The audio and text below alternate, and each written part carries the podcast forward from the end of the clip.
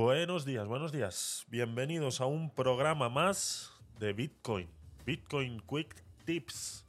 Eh, la semana pasada hicimos el programa introductorio para saber más o menos de lo que íbamos a tratar en este programa y bueno, la idea principal es que podamos eh, entender lo que es Bitcoin, presentaros un poco lo que es Bitcoin. Nos vamos a centrar en esa criptomoneda, a pesar de que seguramente podamos hablar de alguna otra como ejemplo para comparar qué funcionalidades pueden tener las diferentes eh, criptomonedas eh, y demás. Recordaros que este programa está siendo patrocinado por Relay, que es una aplicación tanto para iOS como para Android que toma el control de tu futuro. Es una manera de comprar Bitcoin de manera segura y al instante y que te deja control de tus propias llaves de seguridad, cosa que vamos a aprender hoy que vamos a hablar sobre todo de la seguridad de Bitcoin y eh, qué es lo que nos ofrece, cómo funciona, cuál ha sido su, su nacimiento y para qué es lo que viene a reemplazar.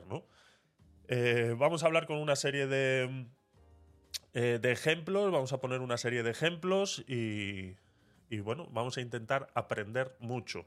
En base a la seguridad veremos un pequeño vídeo de unos 5 minutitos donde eh, se va a explicar lo que es la blockchain y cuál es la función que tiene y qué tan segura es y por qué es la revolución en todo este eh, mercado y cómo también se puede utilizar o ya se está utilizando para otros mercados y otras utilidades, que es el, invento eh, primordial que nos hace poder utilizar las criptomonedas como tal. Así que eh, poco más, vamos a ir empezando. Recordaros simplemente que si queréis utilizar la aplicación de Relay y utilizáis eh, mi código de referido, pues estaréis eh, apoyando a este contenido. El código de referido es Tecnopolit, lo podéis usar, es fácil. De todas maneras, la próxima semana, en el capítulo número 3, os enseñaré cómo utilizar la aplicación directamente y si ya os animáis, que espero que sí, eh, os podáis animar, sobre todo eh, con todo lo que vamos a aprender hoy, eh, al menos poder hacer un pequeño ahorro para el futuro. Sobre todo para poder tener control de tu futuro. Ya sabemos todas las noticias estas que está habiendo de unos años para acá, el tema de los problemas con la jubilación, etcétera, etcétera, etcétera, etcétera, y podríamos solventar este problema simplemente eh, ya no con un, con un sistema de pensiones privado, sino utilizando, utilizando Bitcoin. Así que todo esto lo vamos a ir planteando en estos, en estos programas y espero que, pues, que, los, que lo disfrutéis. Eh, os recuerdo también que esto está siendo grabado y que se eh, publica luego en modo podcast y en modo vídeo en todas las plataformas habidas y por haber. Y si estás en diferido y quieres que conteste alguna pregunta tuya, pues eh, déjamelo en los comentarios y siempre al final de este programa damos pie a contestar eh, vuestras preguntas, vuestras dudas, eh, si ya estáis metidos en el mundillo y queréis saber algo más técnico, si no lo estáis y es algo más facilongo, pues también. Así que la idea es esa, que podáis conocer Bitcoin y que podamos todos juntitos salir salir adelante con esta, con esta criptomoneda. Así que venga, vamos allá, empezamos.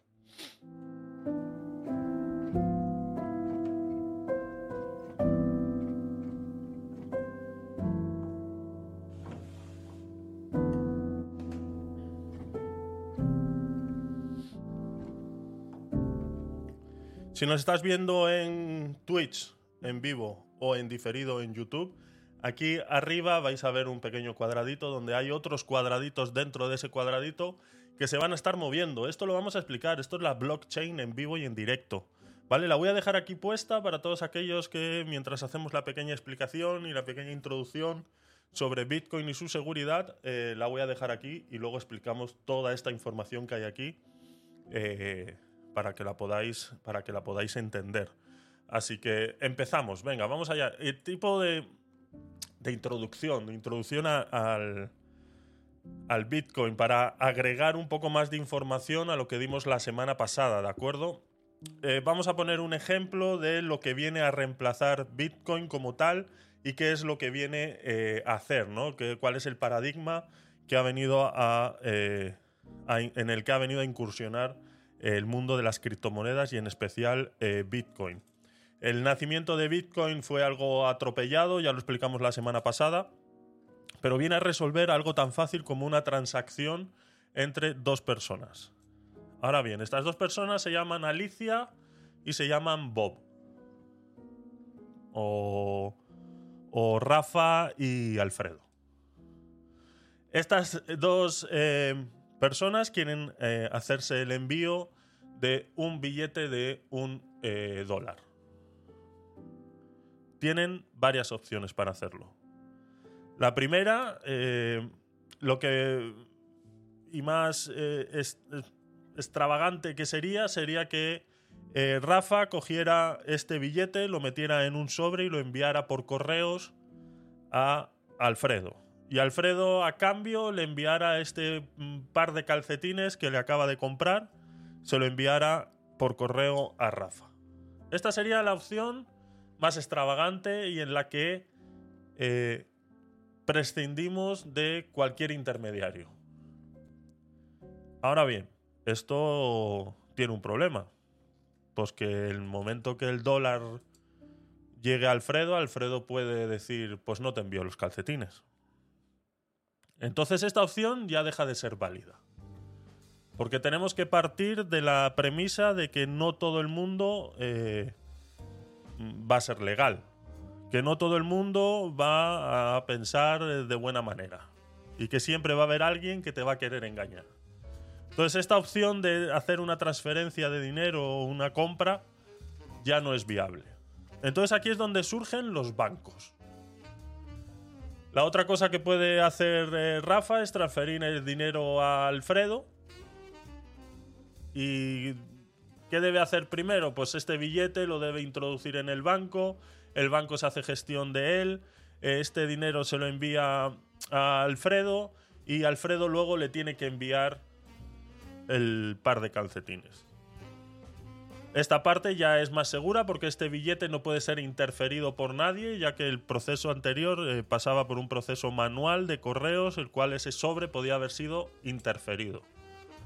Con los bancos resolvemos esa situación, que este dinero no pueda ser interferido. Pero seguimos teniendo el mismo problema anterior, que Alfredo se puede negar a enviar este par de calcetines, porque él ya tiene su dólar en su cuenta y puede hacer uso de él. Así que esta opción pues tampoco nos vale. Ahora bien, las bases para usar eh, Bitcoin y es lo que viene a resolver todos estos eh, problemas que nos encontramos en el mundo real y lo más importante, prescindir de terceros.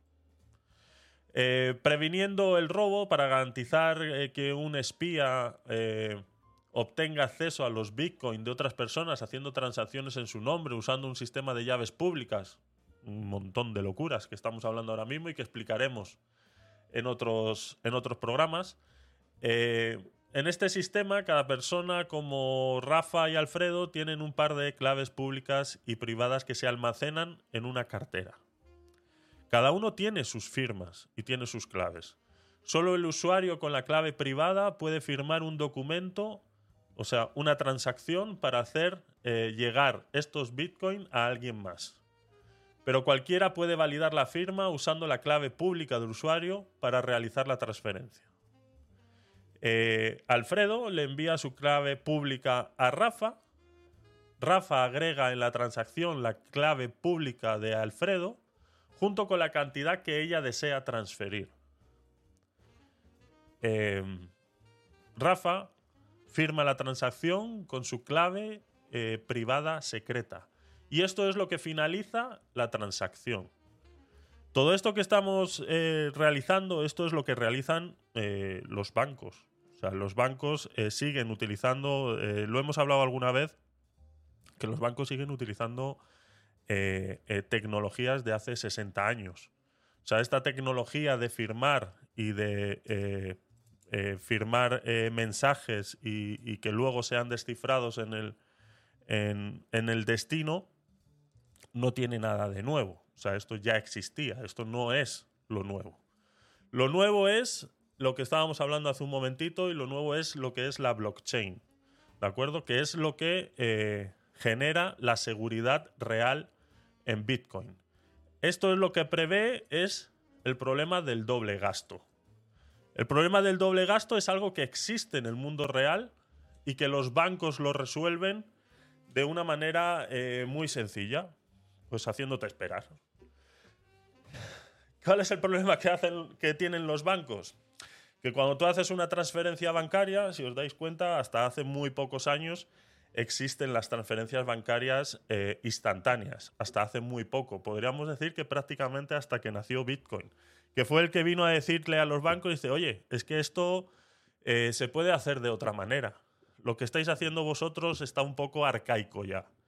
Y los bancos lo que hicieron fue adaptar todas estas eh, tecnologías a eh, su mundo actual y eh, utilizar más o menos, más o menos, no es exactamente lo mismo, pero es más o menos lo que sería una blockchain, sino que simplemente lo único que han hecho ha sido tener las bases de datos actualizadas más rápidamente. ¿no? Pero el problema del doble gasto ya existía. Por eso es que cuando tú le hacías una transferencia a alguien desde el banco a su banco, eh, mínimo pasaban tres días para que esta persona pudiera ver ese dinero. ¿Por qué? Porque los bancos tenían que cerciorarse de que realmente ese dinero existía en esa cuenta.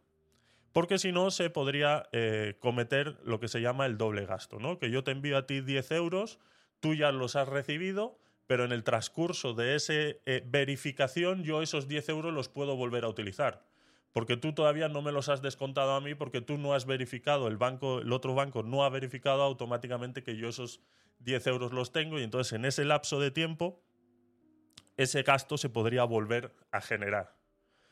Esto es eh, lo que evita. Eh, eh, lo que evita lo que es la, blockchain, ¿no? que es el, uno de los errores más grandes de cuando uno hace transferencias electrónicas en el mundo digital.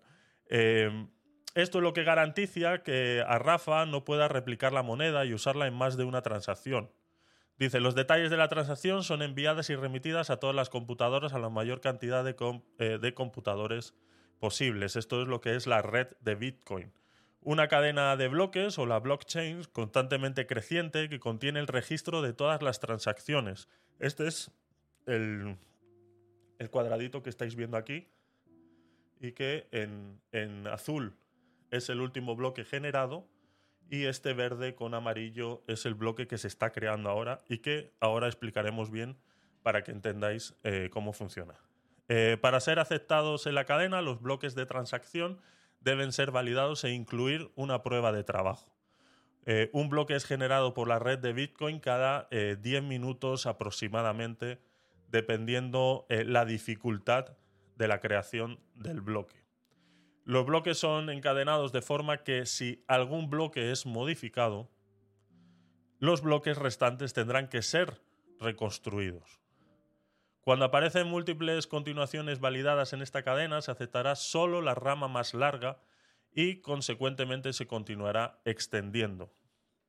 La red de... Em, esto no es fácil explicarlo eh, em, en, en, modo audio, ¿no? Pero Voy a intentarlo, voy a intentarlo. De todas maneras, luego veremos un, pequeño vídeo, así que eh, os invito a que os paséis por el canal de, eh, Twitch para que lo podáis eh, entender. Y si estáis en diferido, pues y estáis en el modo podcast, pasaros a YouTube y, podéis ver esta, este pequeño vídeo de unos 5 minutos donde nos explican muy bien lo que es la, blockchain. ¿no?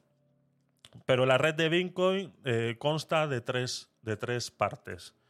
Eh, consta de la parte de los mineros, que son los creadores de los bloques. Luego consta lo que son los nodos.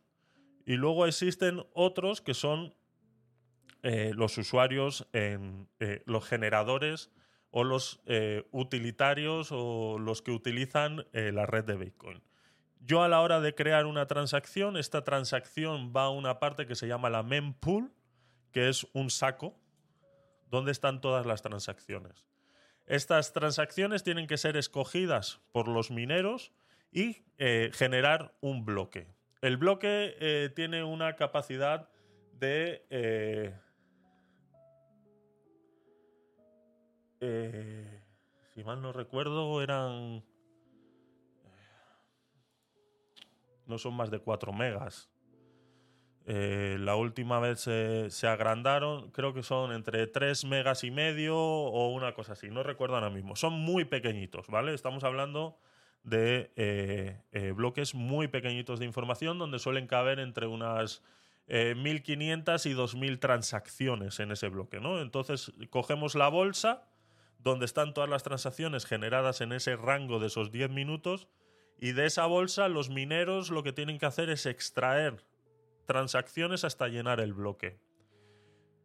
Esas transacciones eh, tienen que ser analizadas, cada transacción tiene un código eh, eh, propio, único y, diferente a todos los demás, que se suman en ese bloque. En ese bloque, con esas 1.500 transacciones de promedio, se genera un nuevo número y ese, con ese número se tiene que descifrar el número final, ¿no? que es lo que se llama el hash. Este hash es el que se genera cuando la suma de todos los códigos de esas 1500 transacciones generan este nuevo código. Este nuevo código tiene que ser encontrado de manera aleatoria y a través de eh, la eh, prueba de trabajo que se llama esta tan eh, que hemos hablado muchas veces en los podcast night, y que es tan eh, criticada por eh, su consumo de electricidad y todo esto, ¿no? que ya hemos hablado eh, muchas veces sobre este tema. ¿no? Esta prueba de trabajo pues son un montón de ordenadores haciendo la prueba de trabajo que es buscar ese resultado de esa suma de esos 1.500 transacciones, de esos 1.500 códigos para poder generar uno válido, pero este código eh, requiere una fuerza de trabajo que es que tiene que cumplir unos requisitos. Esos requisitos varían cada. Eh, cada mm, X cantidad de bloques. No recuerdo ahora mismo. Cada X cantidad de bloques, esa prueba de trabajo, ese esfuerzo, esos requerimientos varían. Eh, ¿Cómo sabemos en qué está, cómo está la fuerza eh, reglamentada en ese, momento. ¿no? Esa fuerza está reglamentada por la cantidad de ceros que tenga el código final, el hash. Cuantos más ceros tiene el hash, más complicado es encontrar un número que case en ese proceso. ¿Vale? O sea, tenemos que imaginarnos que todos los códigos de unos 16 dígitos de cada transacción son más, ¿vale? Pero es por poner un ejemplo, un ejemplo básico. Eh, de esos 16 dígitos de cada transacción, yo tengo que generar uno de otros 16, pero que al principio obtenga 5 ceros. El resultado de la suma eh, de, esos, de esas transacciones, de esas 1500 transacciones, me tiene que dar un código, pero con el requerimiento de que al principio tenga X cantidad de ceros. Cuanto más ceros, más complicado es conseguir ese número mm, por lo mismo porque ya hay un requerimiento de que eh, parte del código tienen que ser ceros.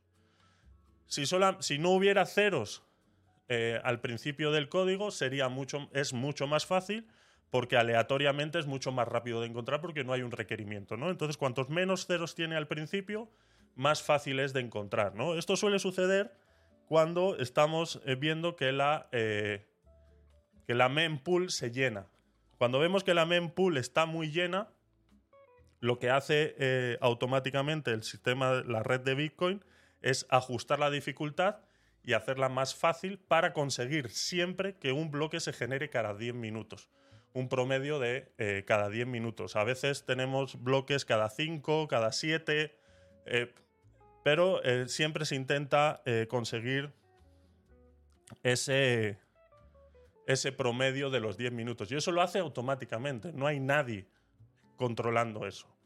Eso lo hace eh, automáticamente, ¿no? Que eso es una de las partes bonitas de lo que es eh, Bitcoin, ¿no? Que todo esto que estamos hablando y que parece ser que hay alguien detrás tomando estas decisiones, no es así.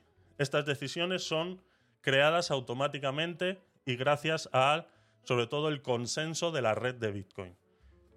Cuando el minero ha generado el bloque y ha conseguido un hash eh, que cumple las condiciones pactadas en ese momento, lo propone y lo envía a la red. En ese momento pueden surgir varios bloques, no solamente surge uno, porque eh, tenemos que tener en cuenta que hay muchos mineros ejerciendo esta, esta prueba de trabajo. En ese momento que se ejerce y se envía ese bloque a la red, automáticamente la red lo que tiene que hacer es validarlo. Y en ese proceso de validación es cuando se decide si el bloque pasa a ser propagado o no. En ese momento, si se encuentra con varios bloques, automáticamente el más, eh, eh, podríamos decir, el que más transacciones tenga, el que más eh, necesidad tenga porque contiene más transacciones antiguas que nuevas o, que incluso la, el fee eh, del, del, bloque es más alto, eso quiere decir que las transacciones que están adentro, la gente que ha pagado para hacer esa transacción ha pagado más de lo normal, entonces ese bloque tiene más validez que cualquier otro, ¿de acuerdo? Porque cuando tú haces una transacción de Bitcoin, tienes dos opciones, o utilizar el fee que te aconseja la red para tener una prioridad eh, media, que ahora mismo pues, son los 19 céntimos de dólar por transacción. Y si quieres que tu transacción se ejecute sí o sí en el siguiente bloque, o, que tengas más probabilidades de que se ejecute en el siguiente bloque, entonces pagas la prioridad alta, que en este momento son 28 céntimos. Si pagas la prioridad alta, que, es lo que aconseja la red de Bitcoin, que son, eh, mira, ahora acaba de subir a 31 céntimos, ¿no? que es uno de los valores que estamos viendo aquí en el cuadro. Ahora la prioridad alta acaba de subir a 31 céntimos. Esa es la prioridad recomendada. Esto es lo que eh, no te asegura a ti que se vaya a hacer en el siguiente bloque. Pero sí tienes más probabilidades, ¿no? Por lo que digo, cuando este bloque intenta ser propagado y se encuentra que la gran mayoría de las transacciones que hay ahí eh, han pagado eh, prioridad alta, pues ese bloque va a ser validado antes que cualquier otro. Em, por eso eh, acaba de subir otra vez, 34 céntimos. Esto es lo recomendado. Yo arriba de eso yo puedo pagar lo que quiera. Yo puedo pagar hasta un dólar si me da a mí la gana.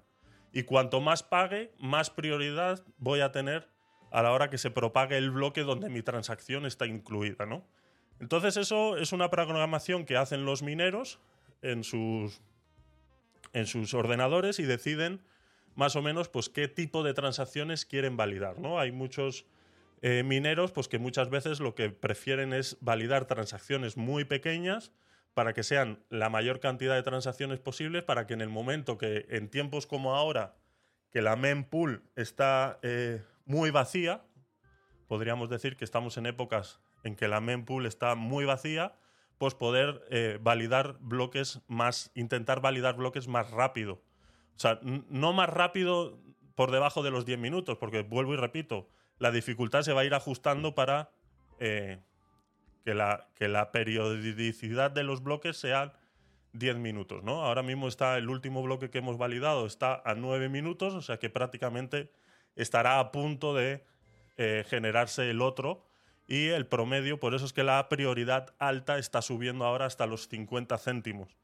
Eh, porque están intentando que ese bloque contenga la mayor cantidad de transacciones posibles dentro de esa validez, ¿no? Por eso está costando un poquito más, ya estamos llegando a los 10 minutos y está costando un poquito más porque están entrando, están intentando generar un bloque en el cual haya más cantidad eh, de, transacciones que hayan pagado la prioridad alta. Y todo esto transcurre automáticamente, no hay nadie, sino que simplemente el minero selecciona de ese, de ese pool de esa mempool selecciona la cantidad de transacciones. Ahora mismo son 1.889 que se están eh, incluyendo en el bloque que posiblemente se vaya a generar ahora mismo, 1.899, 1.900. Eh, eh, y más o menos estará a punto, a punto, a punto de caer. Pero estamos viendo que la prioridad alta acaba de subir a los 66 céntimos, ¿no? Entonces todo esto es fascinante. O sea, te puedes. Eh, yo cuando descubrí esto del mundo de Bitcoin hace siete años atrás, eh, te puedes quedar viendo la mempool e intentando entender estas, estas situaciones eh, por horas, ¿no? Por horas y, lo vas viendo, ¿no? Por ejemplo, ahora ha subido a 66 céntimos y el tamaño del bloque está en 2,60 megabytes. Entonces, todo esto va cambiando hasta que al final alguien propone un bloque válido ya llevamos 11 minutos desde el último bloque, entonces eh, vemos que está, que está costando. Podemos ver que la dificultad del hash está en 1, 2.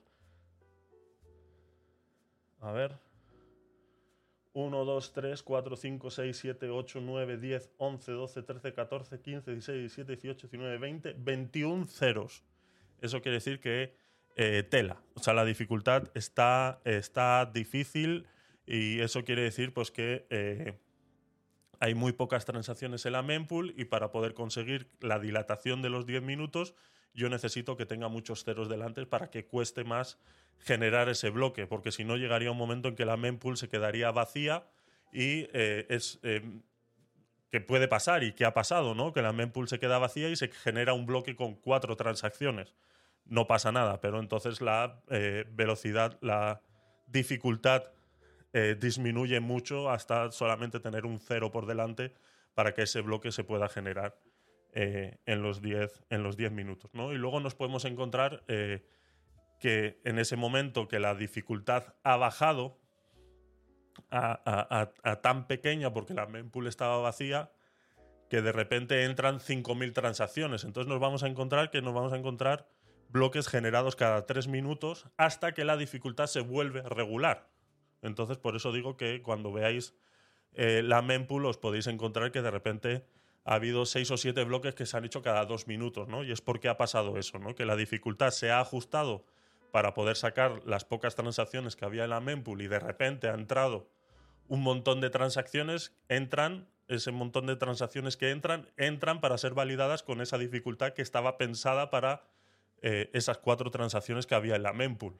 Como ya esas cuatro transacciones ya no están y ahora nos encontramos con 5.000 hasta que no se vuelva a ajustar nuevamente eh, la dificultad, pues vamos a ver que va a haber bloques cada 3 minutos, cada 2, cada 5, ¿no? Eh, mucho más rápido de lo, de lo normal, ¿no? Por ejemplo, ahora mismo el último bloque está en 13 minutos, que se ha generado hace 13 minutos, ¿no? Entonces, esa es la parte de la, eh, de la seguridad de la, que estamos, de la que estamos hablando hoy. Si estáis en vivo tanto en Twitch como en Clubhouse y tenéis alguna pregunta en Clubhouse podéis subir, eh, levantáis eh, la manita, como ya sabéis, eh, hacerlo y, intento resolver vuestras preguntas de la mejor manera posible y sin miedo. Cualquier pregunta, cualquier pregunta es válida, ¿de acuerdo? la blockchain, déjame beber un poco de agua porque eh, eh, me gusta hablar, eh, Pero. Tela.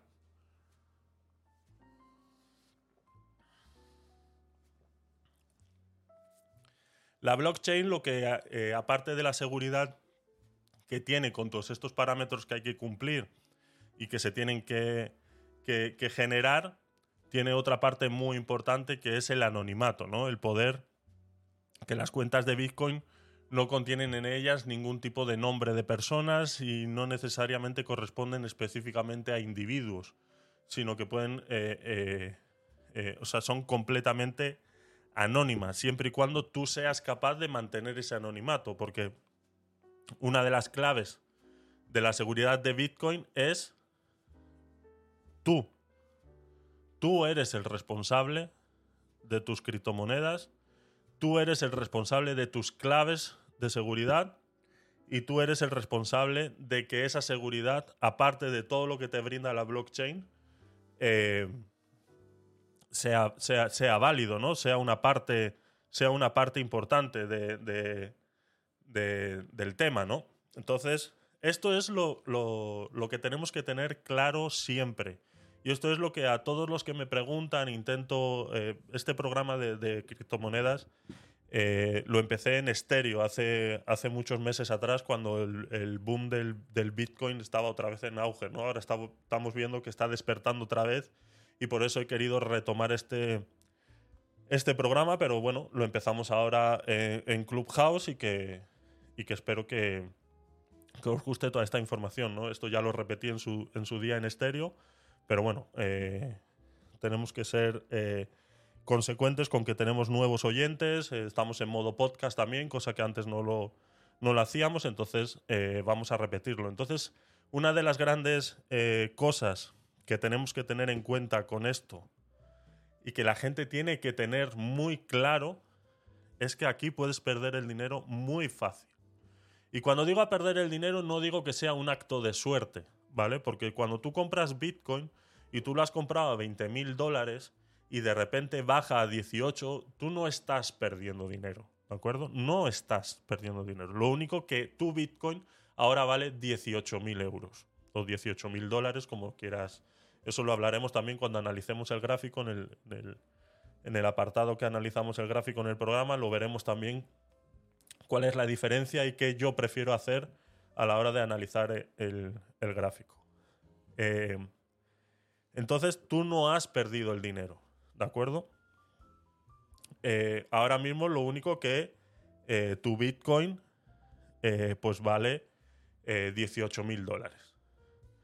Cuando hablo de que es muy fácil de perder, es en relación a la seguridad.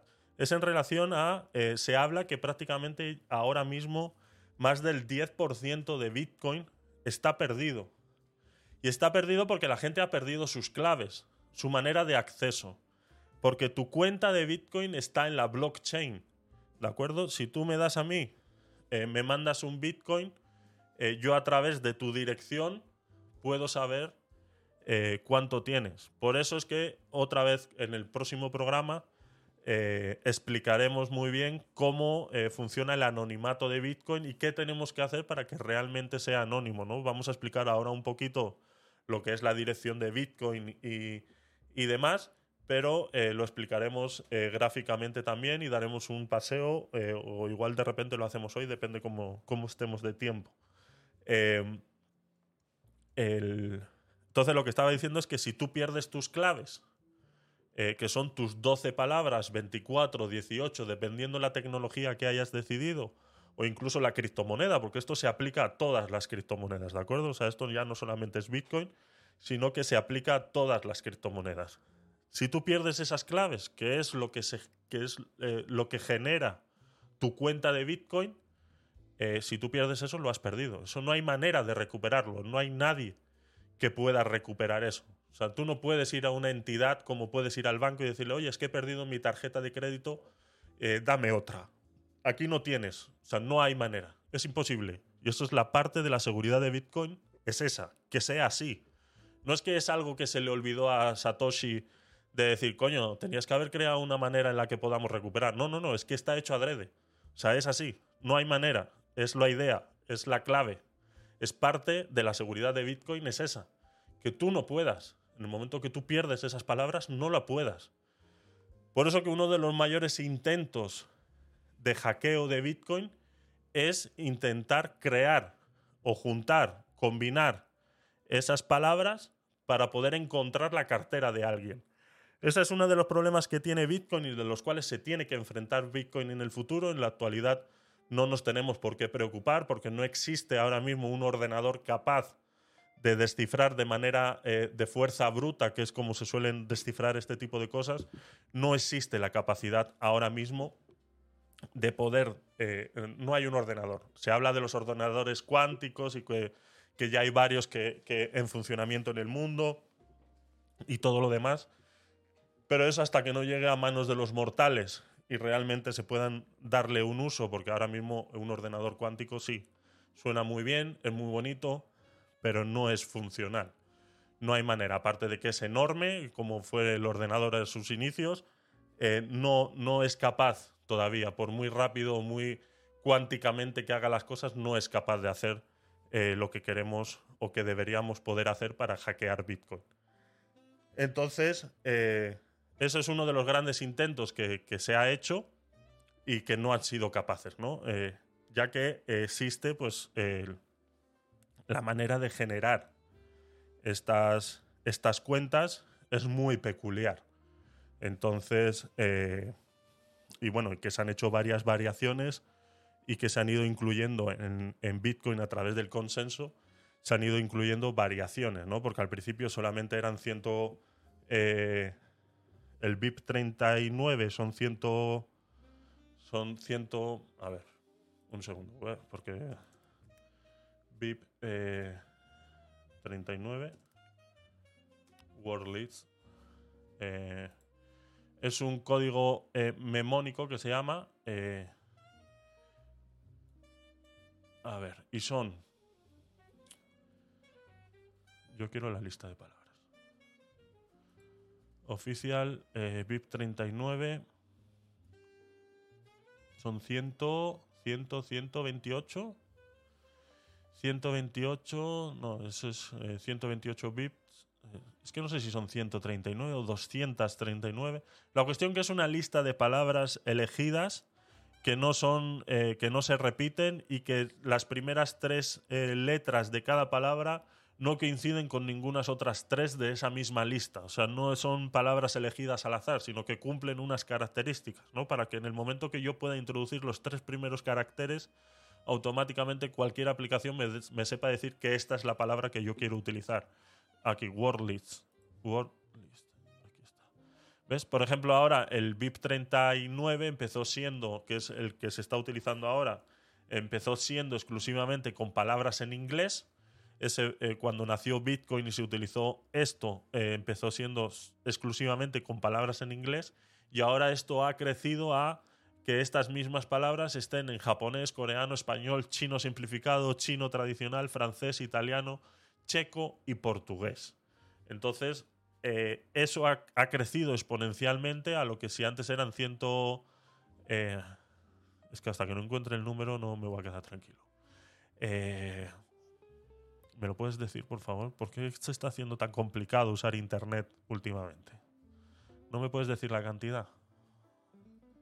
Esto es lo que hablábamos el otro día también con el tema del, del, SEO y cómo Google está controlando toda la... Al final, eh, como sigamos así, Internet se va a volver una mierda porque te llevas a, sitios que no tienen ningún sentido en base, en base a todo eso. VIP 39. Pues nada, es que es imposible, ¿eh? No soy capaz. No soy capaz.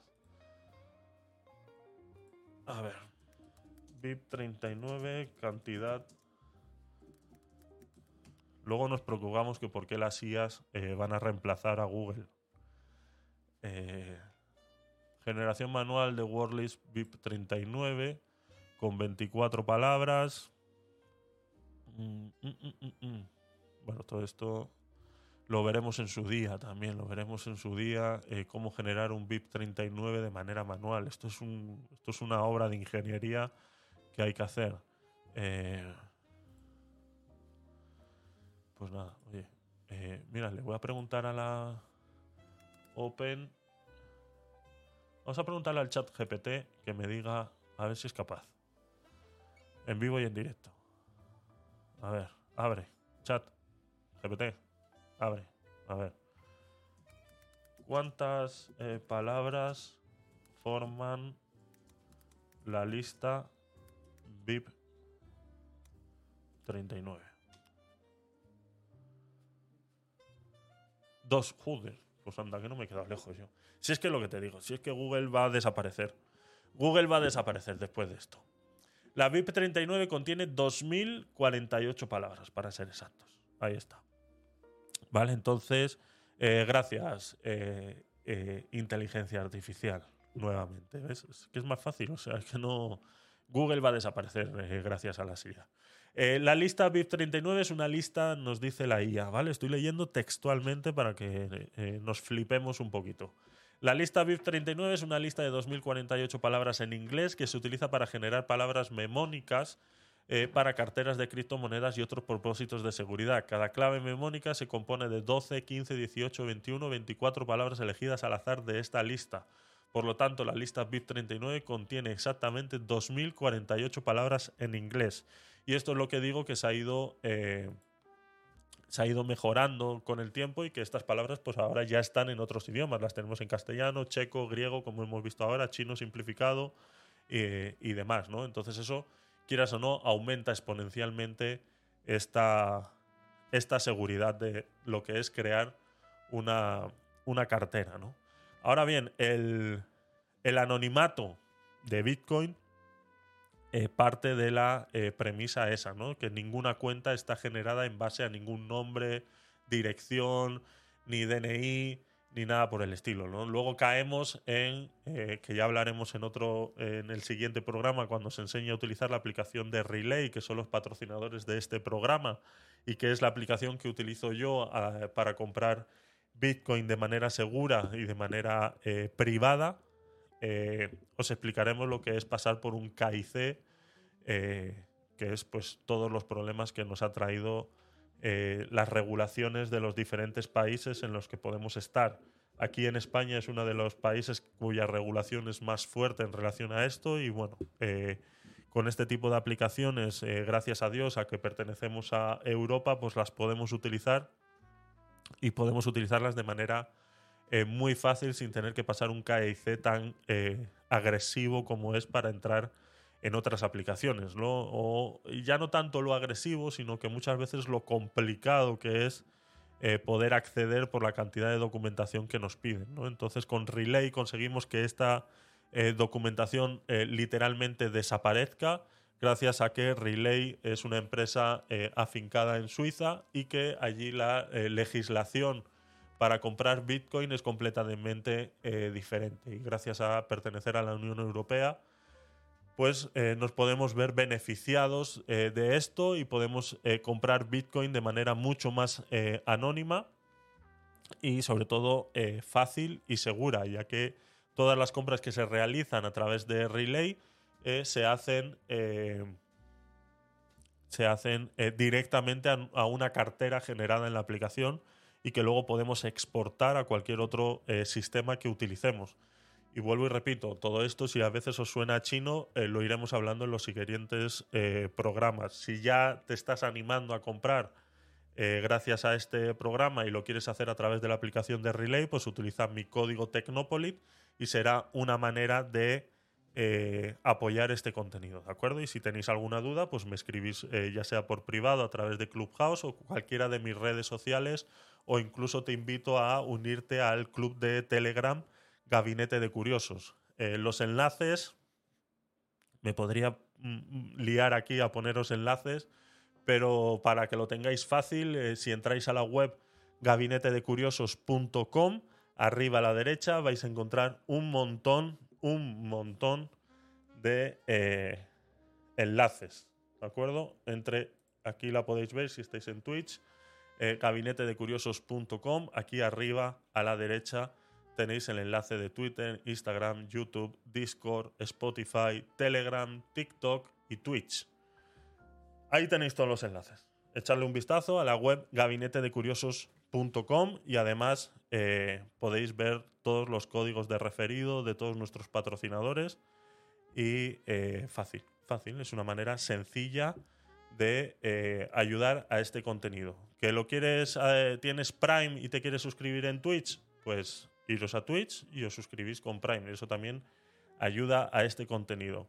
Y si no, tenemos una eh, opción que es a través de Coffee, en lo cual pues, eh, puedes hacer un pago recurrente de unos 3 euros eh, mensuales y también apoyas a este contenido. Debajo al final, en, cualquier página de Gabinete de Curiosos, en cualquier noticia que encontréis ahí, vais a ver al final una manera de hacerlo. Lo puedes hacer una vez o lo puedes hacer mensualmente.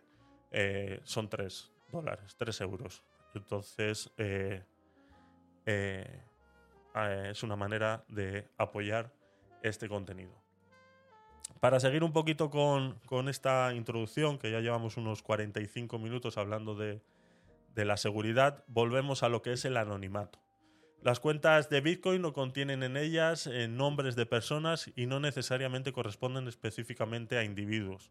Cada saldo simplemente se asocia con el par de claves públicas privadas generado eh, al azar y el dinero pertenece a cualquiera que puede firmar con la clave privada cualquier transacción de esos fondos.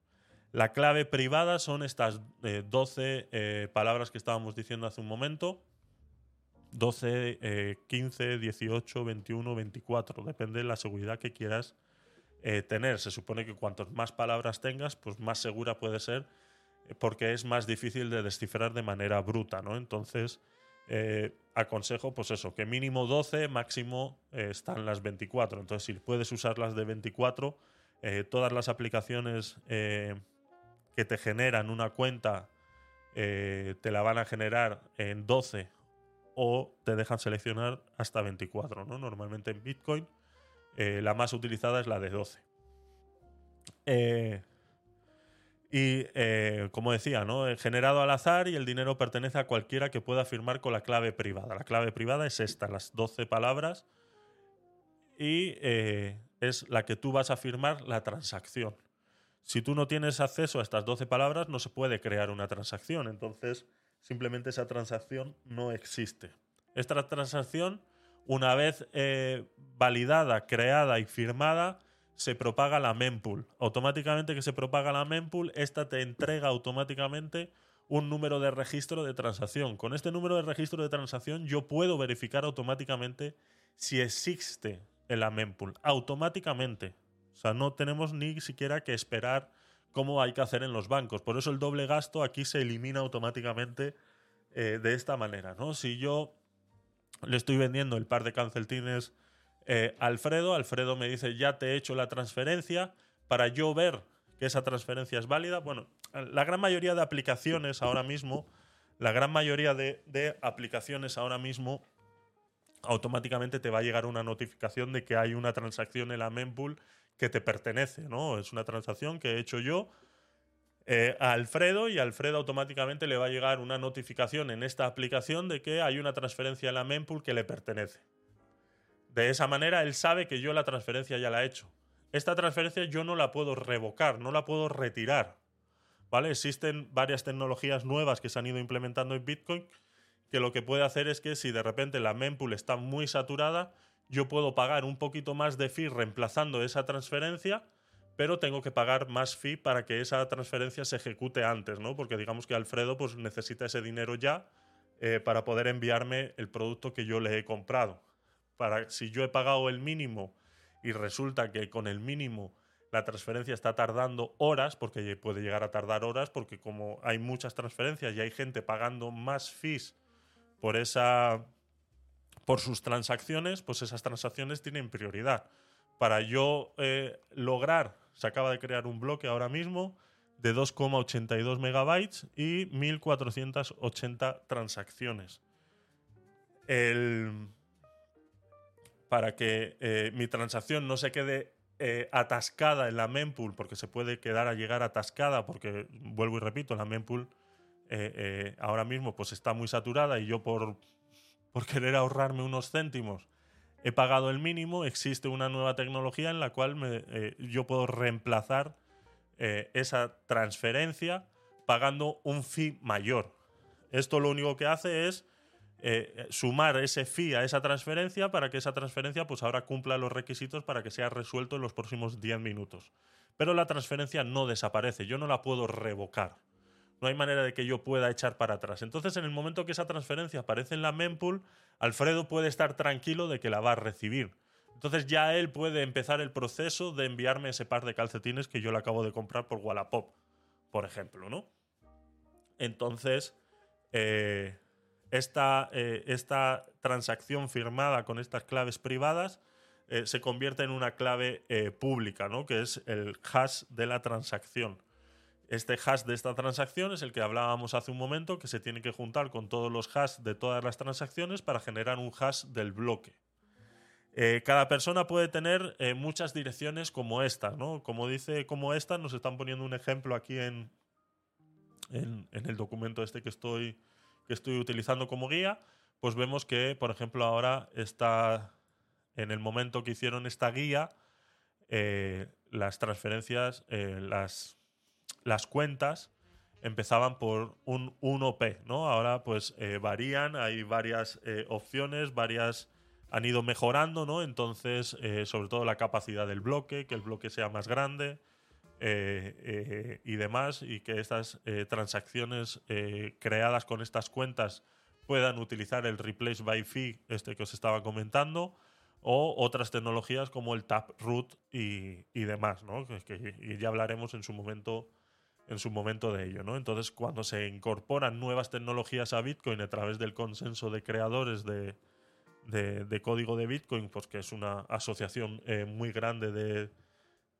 gente que, escribe código, eh, cuando implementan esta nueva tecnología, pues hay muchas veces necesidades de que esta dirección tenga un parámetro específico, ¿no? Entonces, este parámetro de esta dirección puede variar. Tenemos desde la nativa eh, de Bitcoin, que no ha dejado de ser útil, sino que tiene unos, unas limitaciones, entonces eh, no nos conviene utilizarlas, nos conviene ir utilizando eh, las más nuevas, ¿no? Pero no son reemplazadas, o sea, no dejan de existir. Todas conviven en la misma, en la misma red, ¿no? luego podemos ver el, tema de comisiones, o el tema que nos trae ahora eh, a Bitcoin con la creación de los bloques o eh, la generación de fees o los fees que se llevan eh, los mineros en este, en este momento. Cada bloque generado, si lo vemos aquí en, el en la mempool, cada bloque generado, por ejemplo, este, vamos a abrir el último, el de 2 eh, megas con 82, 2.82 megas, eh, pues eh, ha tenido un rango de tasas entre los 2 satoshis por byte hasta los 212, ¿no? Con una tasa media de 16 céntimos pagados por cada transacción. Este bloque ha incorporado eh, decíamos 1.480 transacciones y entre ellas eh, el promedio de cada transacción es de 16 céntimos. Si ponemos el promedio de transacción en 16 céntimos, quiere decir que la gran mayoría ha pagado la alta prioridad, que ahora mismo está en 16 céntimos. Entonces, eh, podemos decir nuevamente pues, que es los bloques que contengan mayor transacciones que hayan pagado la alta prioridad, pues se va a resolver antes, o sea, va a ser validado eh, antes, ¿no? Entonces esa es la pelea que tienen eh, los mineros constantemente, ¿no? El subsidio, eh, subsidio, bueno, podríamos decir, aquí le llaman así, ¿no? En esta web le llaman subsidio más los fees. Este es el dinero que se llevan los mineros cuando generan un bloque. Cuando se genera un bloque se generan más bitcoins, ¿de acuerdo? Bitcoin, como ya explicamos la semana pasada solamente va a tener 21 millones. Y punto, no hay más. 21 millones, no hay más. No es como el dólar que se imprime en todos los años X cantidad de dinero. Aquí no. Aquí tienen 21 millones. Y se ha generado de tal manera la deflación del Bitcoin. Se ha generado de tal manera que cada cuatro años exista lo que se llama un... Eh, eh,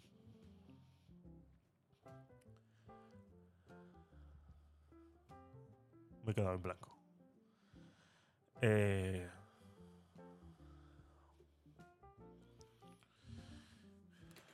cada cuatro años Bitcoin el halving, ¿vale? Es lo que se llama el halving, ¿no? Que cada cuatro años esta recompensa que se da a los mineros más los fees de cada bloque resuelto se disminuyen a la mitad. ¿Vale? Ahora estamos en la eh, etapa de que son 6 eh, son seis BTCs, son seis bitcoins más los fees, lo que se lleva cada minero cuando genera y se valida un bloque. El bloque puede ser generado pero no validado. Si no es validado, no te llevas ese, ese subsidio más el fee, ¿de acuerdo? Entonces, eh, el Ahora mismo está en 6 en 6 BTCs, en 6 bitcoins, que eso pues ahora mismo con el valor del bitcoin está representando unos 150.000 dólares. O sea, cada bloque generado genera esa recompensa. Al generar esa recompensa, lo que se está creando adicionalmente son esos 6 bitcoins. Se están creando de nueva horneada cada 10 minutos. Cada 10 minutos, durante estos 4 años, desde el último halving hasta este que va a suceder a finales de este año, principios del otro, que por eso es que está Bitcoin resucitando nuevamente, eh, eso eh, va a reducirse a la mitad. O sea que a partir de finales de este año, principios del otro, cuando se resuelva, eh, porque hablamos de cuatro años, pero no es cuatro años exactos, es una cantidad de bloques que tienen, que, tienen que pasar, ¿no? Entonces este eh, el halving pues, sucederá en 2024 a principios, no sé si será febrero, o marzo, por ahí.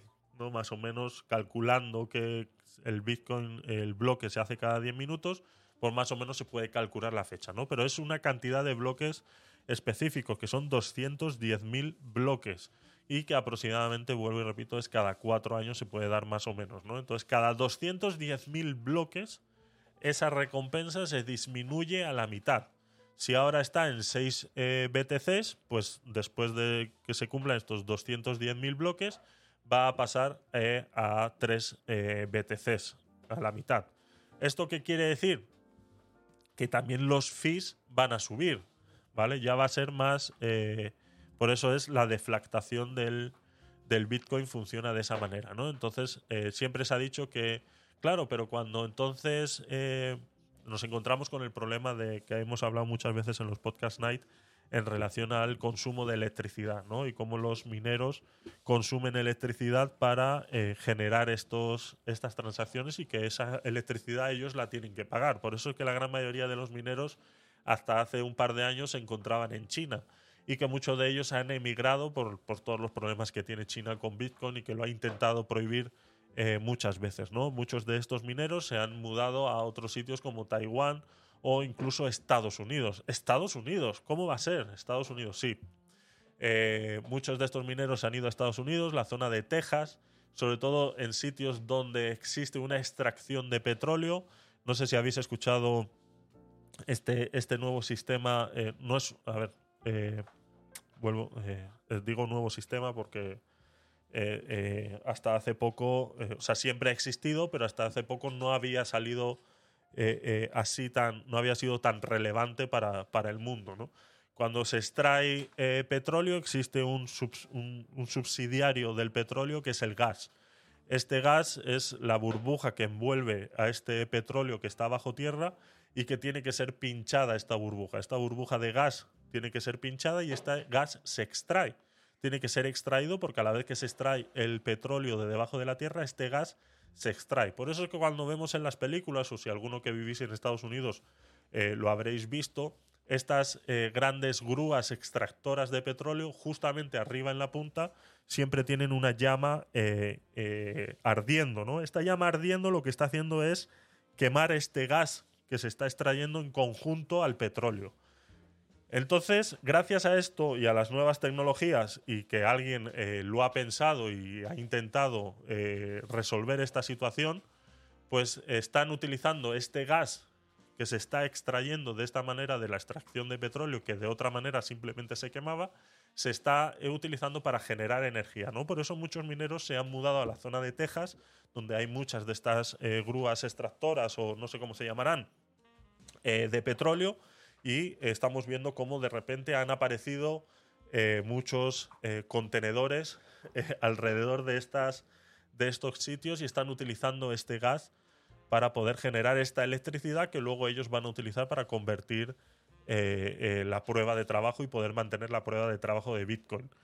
Que vuelvo y repito que es parte de su seguridad y si alguna vez en algún programa pues seguramente tendremos que resolver esta polémica porque poco a poco pues, eh, iremos viendo qué tantos consumo de electricidad tienen y cómo se está resolviendo esta, esta situación. ¿no? Entonces, como esta electricidad tiene que ser pagada por los mineros, eh, siempre ha existido la duda de que, bueno, eh, ahora está en 6, pues bueno, son 150 mil dólares. Si son capaces de resolver un bloque al mes, pues podríamos decir que pueden pagar la factura de la luz. Cuando esto pase a 3, o baje a 1,5, o baje a 0,75, o baje a 0,33, ¿qué va a pasar? La teoría es que el precio de la transacción va a subir. Si ahora mismo la tenemos en 16 céntimos eh, de promedio, pues va a llegar un momento en que pueda estar en 5 dólares, por ejemplo, ¿no? De aquí a 20 años, eh, el precio de la transacción va a estar a 20 dólares. Se entiende que los mineros van a empezar a disminuir porque para ellos ya no va a ser rentable dentro de, lo normal. No va a ser rentable, entonces muchos de los mineros empezarán a desaparecer y se quedarán unos cuantos. Estos cuantos eh, lo van a ver eh, rentable o que incluso se dice que nosotros mismos vamos a ser nuestros propios mineros sino que eh, eh, ahora mismo la tecnología de, generación de bloques eh, se hace con una tecnología específica que solamente se crea, no es como lo que hemos estado escuchando, si alguno habéis escuchado con el tema de Ethereum y cómo se crean los bloques de Ethereum que se hacen con tarjetas gráficas de ordenador, como podemos tener cualquiera en nuestra casa para jugar eh, Call of Duty o, cualquiera de estos, de estos juegos, Ethereum utiliza esas tarjetas, Bitcoin no, utiliza unas tarjetas completamente específicas eh, y diferentes que resuelven este, este, este paradigma del, del Bitcoin. ¿no? Entonces, esa tecnología es cara, un minero como tal eh, está rondando entre los 9.000 y 12.000 dólares uno de buenas calidades, pero claro, con uno no eres capaz de resolver eh, un bloque. ¿no? Alguna vez lo hemos visto en muchas eh, noticias, los que seguimos el mundillo de Bitcoin, que a alguno le ha tocado la lotería. ¿no? Le decimos, es que le ha tocado la lotería. Eso es uno que tiene un minero en su casa que lo utiliza para hacer pruebas, investigaciones o incluso mejoras de la red, suele ser eh, la gran mayoría de estos afortunados eh, suelen ser los que editan y crean código nuevo para Bitcoin y entonces necesitan tener un minero en su casa para hacer pruebas y cuando no están haciendo pruebas lo conectan a la red normal de Bitcoin y resulta que eh, al día siguiente se levantan con que han resuelto un bloque, no han tenido la suerte de que con un solo minero, un solo ordenador, puedan eh, resolver un bloque, Entonces se encuentran que al despertarse al día siguiente, se encuentran que han resuelto un bloque y se han llevado 150 mil dólares eh, así, ¿no? Pero eso es muy, muy, muy, muy, pero muy, muy raro. ¿Por qué? Porque la competencia es brutal. Entonces, como la competencia es brutal, que tú tengas un minero en tu casa es eso, ¿no? Que te toque la lotería. Ahora bien, cuando estas. Eh, cuando estos halving vayan sucediendo hasta llegar al punto de que eh, la red de Bitcoin haya generado ya los 21 millones de Bitcoin y ya no se puedan generar más, eh, por ende los mineros, estos que se han gastado tanto dinero y que tienen contenedores enteros llenos de mineros, eh, hablamos de 100.000, 200.000 personas, empresas, gente que se asocia y que tiene 200.000 mineros resolviendo, resolviendo las, las transferencias, resolviendo los bloques, pues va a llegar un momento que para ellos no va a ser rentable. Entonces se habla incluso de que cuando esto suceda, los que sí podamos tener un minero en nuestra casa, podamos ser nosotros los que mantengamos automáticamente la red. Eh, ya que, eh, vuelvo y repito, eh, las, comisiones de ese, de ese bloque o de esa transacción van a ser mucho más altas de lo que es ahora. Hasta ahora estamos hablando de céntimos. Pues es posible, se habla, o la teoría nos llega a deducir que pueden ser entre 5 y 15 dólares eh, por transacción. Es un coste que tenemos que pagar, es un coste que merece pagar también por dos cosas. Que asimismo, como cuando se genera un halving, se reduce este, este, este interés que se le da a los mineros por generar ese bloque, también estamos viendo que el precio de Bitcoin sube exponencialmente. ¿no? Por eso es que, como he dicho antes, Bitcoin ha vuelto a despertar porque se está acercando nuevamente el halving. ¿Qué pasa que cuando se acerca un halving? Que normalmente el precio de Bitcoin sube alrededor de un 45%, hasta un 60%. Hasta hace eh, dos años atrás, eh, después de la, em, eh, la, pandemia, el 9 de marzo, en la pandemia, Bitcoin llegó a bajar a los 3.000 dólares. Entonces el que pudo comprar en ese momento y tuvo el dinero en ese momento, pues compró al mejor precio que se pudo haber encontrado desde que se creó Bitcoin, gracias a la pandemia, eh, Bitcoin bajó a los 3.000 dólares. ¿no? Ahora pues, muchos nos echaríamos las manos a la cabeza diciendo, joder, ¿por qué no me di cuenta en ese momento? ¿O por qué tal? ¿no? Pues eh, bienvenido al mundo de Bitcoin, esto es lo que hay. Entonces, eh, es una de las cosas que tenemos que aprender a la hora de operar con Bitcoin y es pensar con cabeza fría. ¿no? Si no pudiste en ese momento, pues no pasa nada es un momento que se dejó pasar y ya está. No nos, eh, no nos compliquemos la vida eh, pensando en, en, qué hubiera pasado si yo hubiera estado ahí. ¿no? Como decía mi abuelo, eh, si mi abuelo tuviera ruedas, sería una moto. ¿no? Entonces, el si hubiera o si hubiera estado, eso no tiene ningún sentido pensarlo porque lo único que vas a hacer es mortificarte y no conseguir nada, sobre todo en Bitcoin y en la vida. Yo creo que es algo que se puede se puede tener muy, muy, muy en cuenta, ¿no? Entonces, eh, el, tema este es, es eso, ¿no? Eh, eh, comprar ese, ya no sé ni lo que estaba diciendo, comprar ese, ese Bitcoin que estaba en esa época en, 3.000 dólares y ahora está, ah, pues sí, ya, ya, me acuerdo, ahora está en, eh, en, en 21.000 21.070 euros está ahora mismo, ¿no? Y en, dólares, pues andará por los eh, 22.000 y pico, ¿no? Esa diferencia de entre el, del, euro y el dólar. Hasta hace cuatro días prácticamente estaban idénticos, como nunca había pasado desde la creación del euro, que prácticamente estaba a la par del dólar, ¿no? Entonces, este precio en el halving anterior, eh, fuera, fuera del crash del COVID, que llegó a los 3.000 eh, dólares, el Bitcoin estaba en 10, 12, 18. Cuando llegaba a 20 nos dábamos con un canto en los dientes, ¿no? Ahora, en el, desde ese halving hasta ahora, el Bitcoin ha llegado a llegar hasta los 60. Entonces se entiende o se puede entender o, o los números están ahí que cada vez que sucede un halving, el precio del Bitcoin llega a alcanzar casi un 40% más eh, de lo que estaba, ¿no? Eh, y en momentos puntuales hasta un 100%, como digo, que llegó a los 60, 70 casi. Entonces, eh, eso va a suceder, ¿no? Por eso es que Bitcoin está volviendo a despertar, ha salido de los 10.000, 12.000, 13.000 que estaba hace unos meses atrás, 17, llegó a los 17, 18, si no me equivoco, fue lo más bajo, hablando en, en, dólares, hasta ahora, pues que ha llegado otra vez a, a casi los 22, 23 en estos días, ¿no? Entonces, eh, da a entender, pues, ese es el, despertar, el despertar actual de, Bitcoin, ¿no? Eh, siguiendo con el, con el tema que estamos eh, hablando, esto mismo que sucedió en 2017, sucedió en 2021 y que ahora va a surgir otra vez en 2024, que es que se reduce a la mitad cada cuatro años. Esto quiere decir que en algún momento. Eh, esto está. Esto está viejo, esta documentación, porque me está hablando de.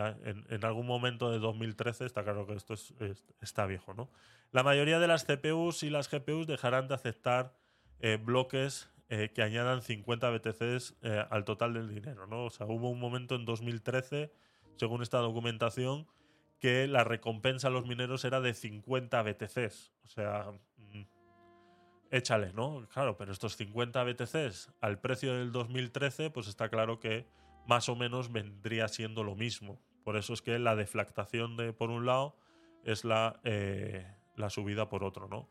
Esos 50 BTCs a día de hoy serían un millón de dólares o de euros, eh, nos dice aquí el dato, ¿no? Esos 50 BTCs ahora mismo serían un millón de euros. En su día, en 2013, pues con el precio de Bitcoin a como estaría en esos, en esos días, pues valdría pues eso, ¿no? 150.000 o, o algo por el estilo de cómo está eh, ahora, ¿no? Por el tema de la deflactación, como estaba diciendo. Eh, eventualmente este incentivo disminuirá. Otra forma que eh, para ganar Bitcoin cuando se generan los bloques es aceptar comisiones sobre las transacciones. Por eso estas transacciones, estas comisiones, según se va deflactando este fee a los mineros, este precio de esta transacción subirá. Ahora, eh, como hemos visto, estos bloques que se están generando a día de hoy en vivo y en directo están con un promedio del 16 céntimos. El bloque anterior o el último bloque que se acaba de generar hace ocho minutos, vemos que la tasa media ha sido de 59 céntimos. Yo alguna vez que he necesitado hacer alguna transferencia eh, rápida, instantánea, yo he llegado a pagar un dólar y medio fácil. Entonces, eh, no es algo que nos tenga que preocupar. Yo prefiero pagarlo así que pagarle al banco eh, los tres dólares que, o tres euros que muchas muchos bancos te piden por hacer una transferencia instantánea, cuando sabemos que es tan fácil como esto, ¿no? Entonces, eh, es, una, es una pena, ¿no? Esto que comentaba de los bancos y que es algo, antes de pasar al, al, gráfico y, resolver vuestras, vuestras preguntas, si tenéis alguna, eh, es algo curioso, ¿no? Que he comentado muchas veces en, en, en los podcast night en referencia a cómo los bancos han abusado y han hecho abuso de nuestro dinero y de nuestra libertad monetaria hasta tal punto de hacer con él lo que a ellos les dé la gana. Entonces,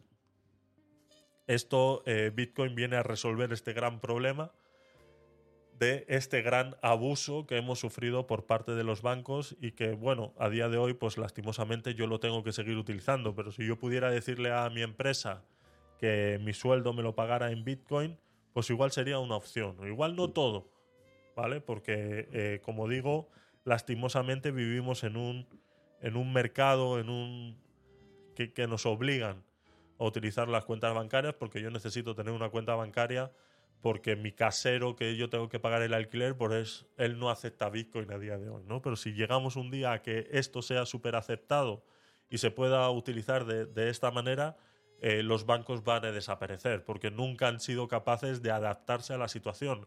Siempre se han adaptado en el momento en que se les ha forzado a adaptarse, ¿no? Por eso es que ahora de repente han surgido las transacciones eh, automáticas, ¿no? Cuando era una tecnología que siempre ha existido, pero que ellos simplemente no la han querido utilizar porque pueden tener sus, sus, sus razones de por seguridad, por no sé qué, por no sé qué, por no sé cuántos, o blanqueo de capitales, o lo que tú quieras, ¿no? Para mí, me puedes contar eh, lo que quieras, que al final me va a dar igual, porque como tú eres el único como banco que ha decidido que eso sea así, pues yo no puedo hacer nada, hasta ahora, que yo mis ahorros, siempre lo he dicho, yo los tengo en Bitcoin, absolutamente todos los céntimos de mis ahorros, yo los tengo en Bitcoin. O sea, el banco ahora mismo lo único que ve es cómo entra el dinero y cómo se va.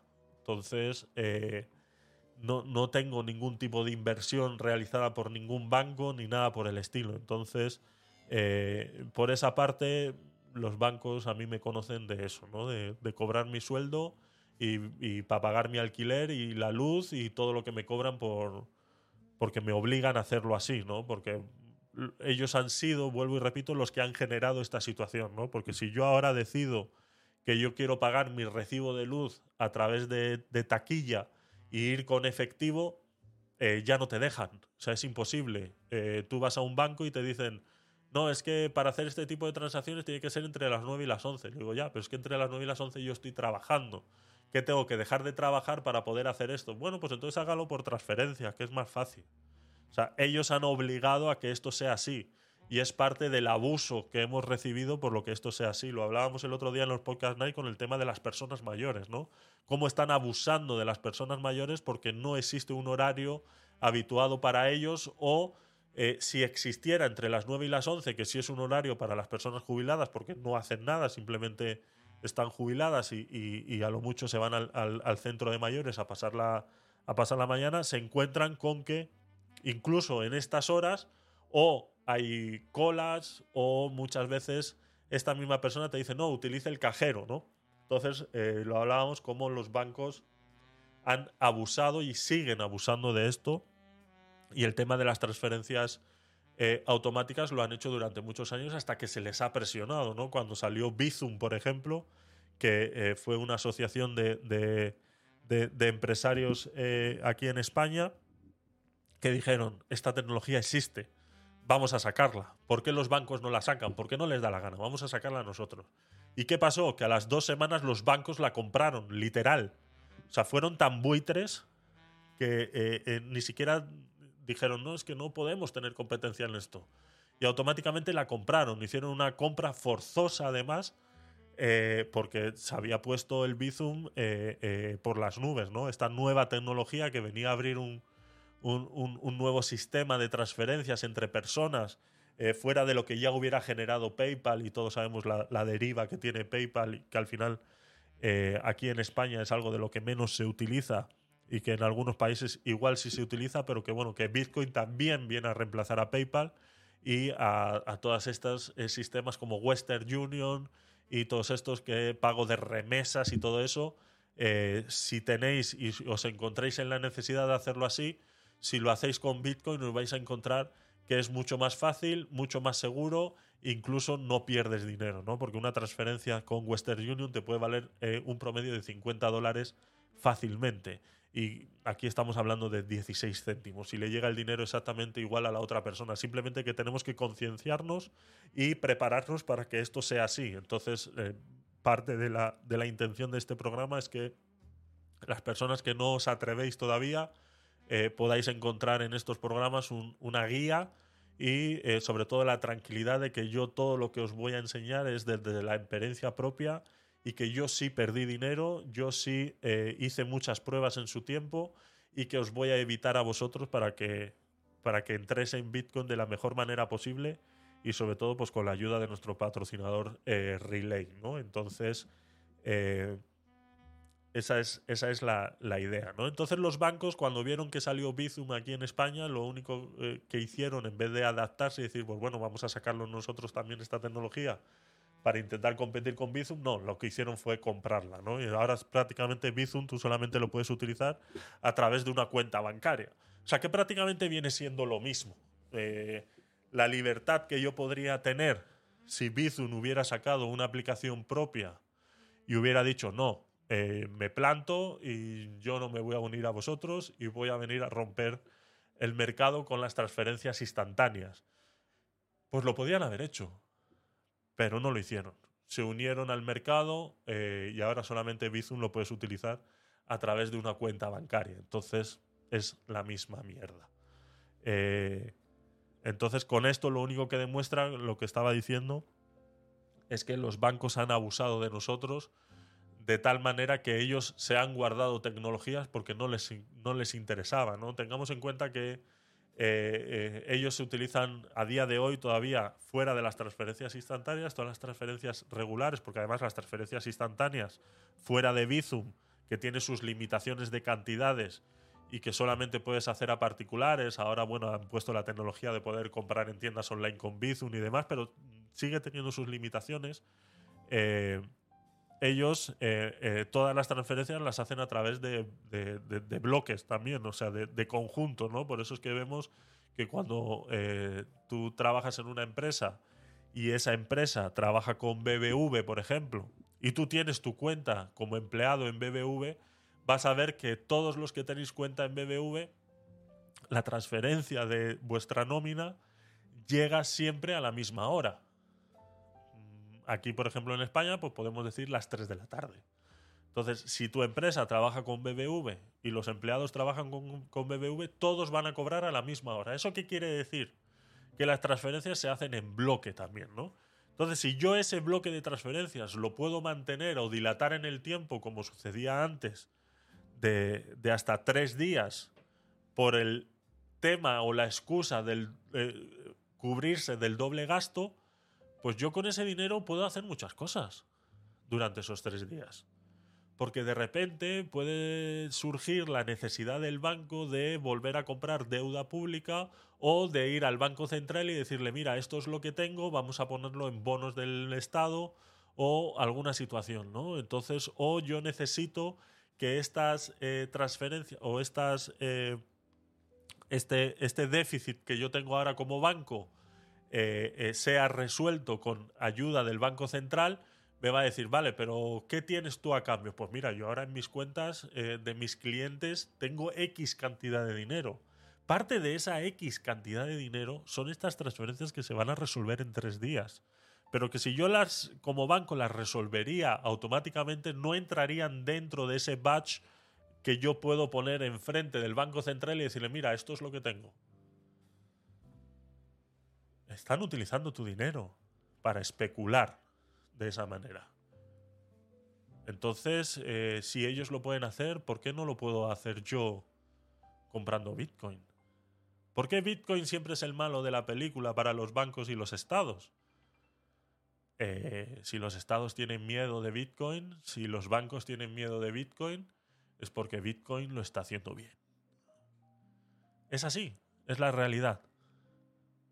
Y como no lo pueden comprar, como hicieron con Bizu, pues entonces lo único que vas a escuchar en todos los medios de comunicación normales va a ser eh, no mentiras, porque eh, como ya lo, he explicado alguna vez, todas estas noticias que salen en, los medios de, comunicación convencionales, no es que sean mentiras, eh, son verdades. Eh, eh, el, problema es que tiene sus matices, ¿no? Cuando hablan, no, es que el mundo de las criptomonedas es un problema porque hay un montón de fraudes. Eh, sí. ¿Os acordáis del fraude de, los sellos en España? ¿Os acordáis de las estafas piramidales que ha habido antes de que existieran Bitcoin? Pues sí, también. Pues con Bitcoin también suceden, por supuesto. Eh, estafas piramidales, empresas que se ponen y te dicen, no, yo te compra Bitcoin, compra 100.000 euros ahora y en tres días vas a tener 200.000. Eso es una estafa piramidal. Simplemente tenemos que saber detectarla. Bitcoin no ha venido a resolver ese problema. Ese problema es de otros. Ese problema es de los estados, de las fuerzas de seguridad del estado, que tienen que eh, poner o reglamentar eh, eh, de alguna manera la creación de estas empresas y que alguien haga algo. Bitcoin no es el responsable de eso. No, es que con Bitcoin se hace tráfico de armas, de drogas y blanqueo de capitales y eh, se paga en negro muchas cosas que no se pagan impuestos. Eh, Bitcoin no ha venido a resolver el blanqueo de capitales. Bitcoin no ha venido a resolver que se pueda utilizar para comprar armas. Bitcoin no ha venido a resolver nada de eso. Bitcoin ha venido a resolver otra cosa. Eso, las fuerzas y seguridad del Estado que hagan lo que quieran. Porque el tráfico de drogas no lo ha inventado Bitcoin. El tráfico de armas no ha surgido a raíz de Bitcoin. Ya existía antes. ¿Qué utilizaban? Dólares. Eh, cuando utilizaban dólares para comprar drogas y hacer tráfico de drogas, eh, ¿salió el Estado diciendo vamos a eliminar el, el, dólar? No. Entonces, ¿por qué tienen que salir ahora diciendo que vamos a eliminar el Bitcoin porque se está utilizando para eso. Es que eh, Bitcoin no ha venido a resolver ese problema. Ese problema es tuyo, es un problema de Estado que tú tienes que aprender a resolver, que para eso alguien te ha puesto ahí, te ha votado.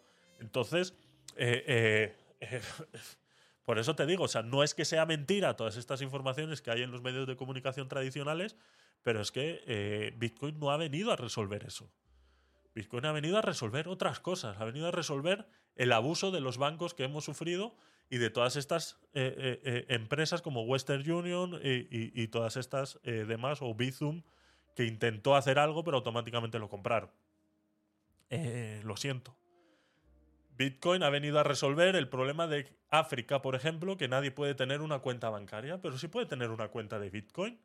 Y mucha gente está viendo que puede manejar dinero de una manera más segura, fiable y que ningún banco le puede prohibir utilizarla porque es libre de hacerlo. Entonces, eh, está ahí, es así.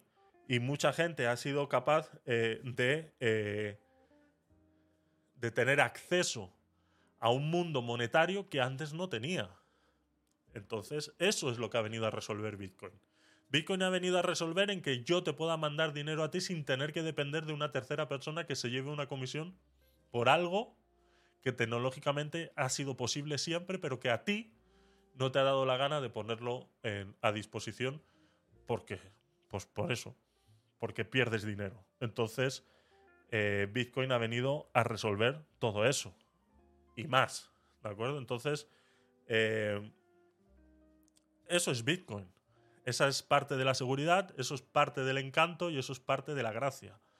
Bitcoin eh, Bitcoins, cuando se planteó, se planteó como una manera de hacer transferencias, eh, que incluso pues, eh, muchos habréis escuchado el tema de que la primera transferencia de Bitcoin se utilizó para comprar unas pizzas, ¿no? Entonces, que esas pizzas a día de hoy, con ese Bitcoin que se utilizó, pues valdrían 19.000 mil dólares, ¿no? Entonces, es, es, algo gracioso, ¿no? Pero es que eso no es... se puede utilizar, puede valer, pero Bitcoin viene a resolver las transferencias eh, personales. Las transferencias P2P que se llaman, de punto a punto, de persona a persona. No viene a ser utilizado como una moneda que se pueda utilizar para comprar en tiendas online o en cosas así. Porque eh, no está, la red no está preparada para eso. Para eso hay otras criptomonedas que sí están haciendo que sí están haciendo eso, ¿no? Entonces, eh, Bitcoin es una reserva de valor, por eso es que se compara a Bitcoin con el oro. Es una reserva de valor que está ahí, ¿no? Entonces, esto es Bitcoin. Y yo creo que el capítulo 2 eh, de las introducciones y de las explicaciones en Bitcoin eh, están ahí. Ahora vamos a... Primero voy a tomar un poquito de agua y vamos a analizar un poquito el gráfico porque ha pasado algo muy curioso en estos días y que quiero que veáis no curioso, sino que es, eh, va a ser curioso para los nuevos, ¿no? Y que quiero que veáis porque es importante, es importante decirlo y es algo que pasa constantemente y que eh, tenemos que aprender a hacerlo. Y os voy a explicar un poquito eh, cómo hago yo las compras basándome en estos gráficos. Venga, vamos allá.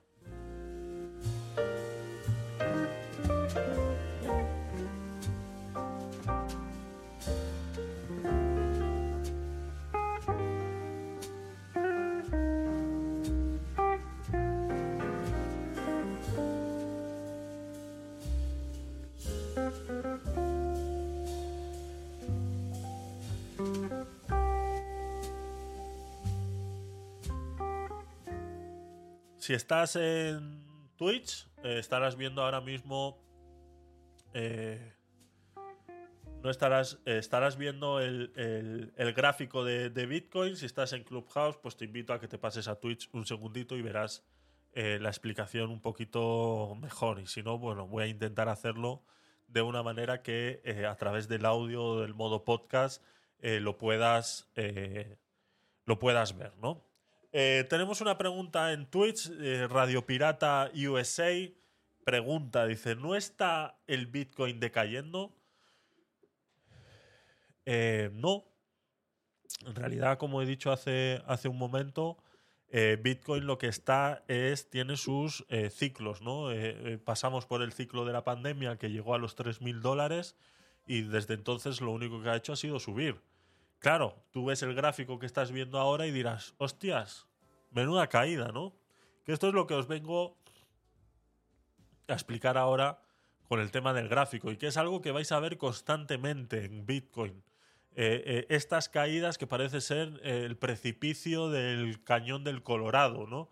estas caídas que, que, que son abismales, que vemos como de repente una barra eh, roja, eh, eh, pasa por un montón de cuadraditos y, dices, hostias, menuda caída, ¿no? Esto sucedió, esto sucedió exactamente viernes 3 a las 2 de la mañana, bajó de los 22.000 euros a los 20.700.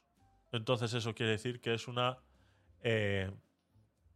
una caída, eh, podríamos decir, importante, ¿no? Pero eh, que es una caída de 1.335 euros. Entonces, eh, se podría decir que es una caída normal. ¿Qué es lo que pasa? Y esto es lo que tenemos que aprender cuando veáis gráficos de Bitcoin. Lo más importante de los gráficos de Bitcoin es es la periodicidad que se esté utilizando.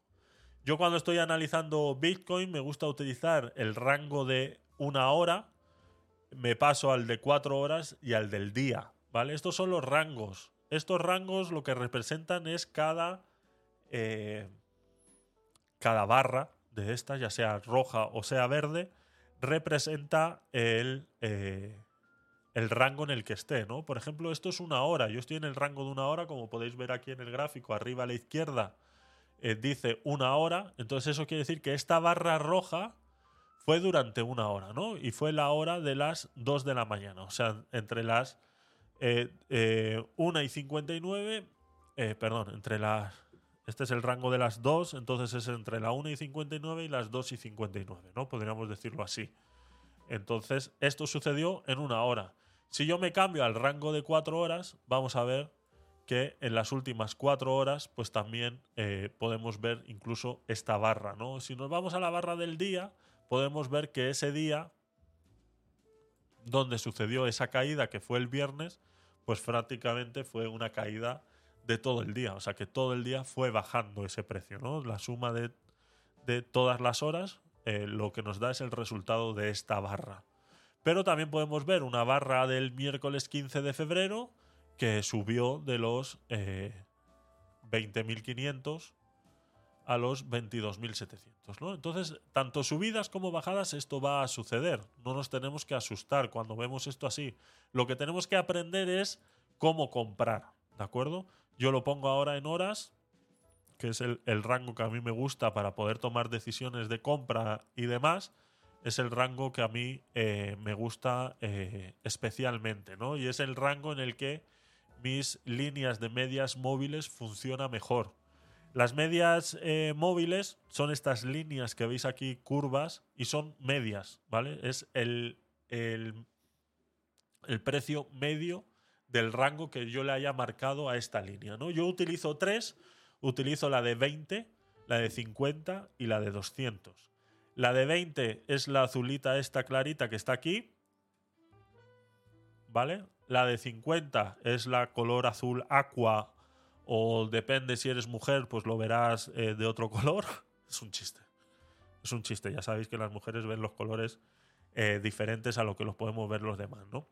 Eh, y luego está la amarilla, que es la de 200, ¿no? Entonces, estos 20, 50 y 200 eh, si estás entrando ahora mismo en Clubhouse, te invito a que te pases por Twitch. El enlace lo tenéis eh, arriba para que podáis ver el gráfico. Es un momentito, luego si queréis os volvéis a Clubhouse para poder responder vuestras preguntas de audio. Si no, a través del chat de Twitch eh, también las podéis poner si tenéis alguna pregunta ahora. para resolveros sobre el gráfico que estamos viendo. La podéis hacer, ¿de acuerdo? O sea, sois libres. Si tenéis alguna, alguna pregunta, eh, eh, hacerla sin miedo. Estamos para eso. Por eso lo hacemos en vivo y en directo, para poder resolver vuestras dudas. Si os surge alguna duda sobre el gráfico que estáis viendo, qué es lo que quiere decir cada cosa, pues simplemente eh, hacerla sin ningún problema. Paramos la explicación y contestamos las preguntas. Entonces, si estás ahora mismo en Clubhouse, pásate un segundito a Twitch y, lo podrás entender. Las medias móviles que yo utilizo, recuerdo que este programa es sobre lo que yo utilizo y es lo que a mí me ha funcionado y es eh, lo que os quiero enseñar eh, y, luego pues eh, ahí ya tú haces tu incursión propia de lo que de repente a ti te puede funcionar mejor. Yo dentro de mi entendimiento, de mi conocimiento, de llevar más de siete años con el tema del Bitcoin, pues me ha llevado a adaptarme a estas maneras, ¿no? Pero lo que sí tenemos, otra cosa que, tenemos que entender de, Bitcoin es que es eh, de Bitcoin y de cualquier mercado bursátil, ¿de acuerdo? Es un mercado de sentimientos, es un mercado en el que el sentimiento del comprador y del vendedor tiene mucho que ver. Hay mucha psicología metida en el mundo de eh, bursátil, ¿no? Entonces, es otra de las partes que a mí me emociona mucho porque tenemos que intentar entender qué es lo que está sucediendo en ese momento y cómo podemos eh, resolver estas dudas y comprar o vender eh, más en ese momento, Pero eh, fuera de todo eso, hay una manera muy fácil que se llama hacer DCA, ¿no? Que os lo voy a explicar ahora en unos minutillos para que todos lo entendamos y es la herramienta que yo utilizo para comprar Bitcoin de manera periódica, ¿no? Es una transferencia que yo tengo programada ya eh, y que cada X tiempo compro X cantidad de Bitcoin, siempre independientemente de cómo está el precio, gracias a esta eh, regla eh, de tres que podríamos llamar, que se llama el DCA, ¿no? entonces, para explicaros nuevamente este, estas, estas líneas, estas medias móviles y que podamos entender qué es lo que está pasando aquí y podamos entender, pues fuera de hacer DCA, comprar eh, eh, esporádicamente una cantidad extra a lo que ya tenemos programado, pues podamos utilizar este, este gráfico. ¿no? Este gráfico que está en horas, y vuelvo y repito, eso quiere decir que las medias móviles de 20, 50 y 200 están también en base a esa a, esa, eh, a ese rango de horas. ¿no? Entonces eso quiere decir que este precio que marca esta raya amarilla, por ejemplo, que vemos aquí, eh, marca el precio promedio de las últimas 200 horas. O sea, si sumamos el precio de todas las 200 horas a partir de ahora y 200 horas hacia atrás y hacemos el promedio, nos da que el promedio es de 21.900. Lo mismo con esta de 50 horas.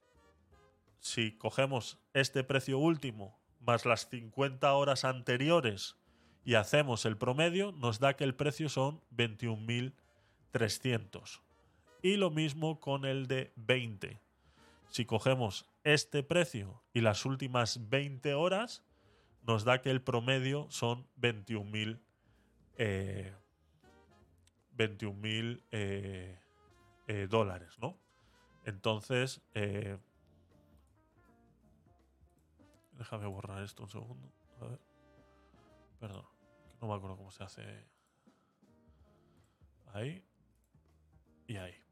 Entonces, eh, el precio de, estas, de estas medias móviles es la que yo utilizo para ver más o menos el sentimiento. Hay algo que yo llamo la paloma, el cuello de paloma, el pico de paloma.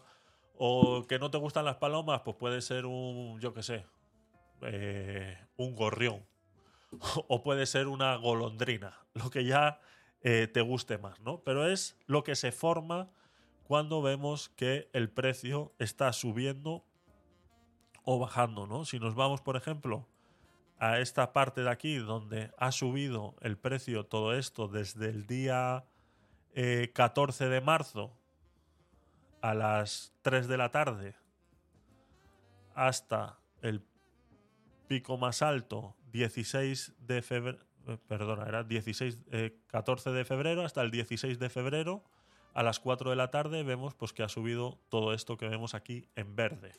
¿Vale? Esto es lo que llamo yo el cuello, ¿de acuerdo? Esto que vemos aquí, que nos hace la media de 50 y de 20 vemos que nos hace un cuello. Luego del cuello llega la cabeza, ¿vale? Que es esto que vemos aquí. Y luego sería el pico hasta llegar a cerrar el pico. Este ha sido un movimiento muy brusco, por eso es que aquí la paloma no la podemos ver tan claramente, ¿no? Pero nos podríamos ir a otros momentos más eh, saludables, a ver si tengo por aquí alguno guardado.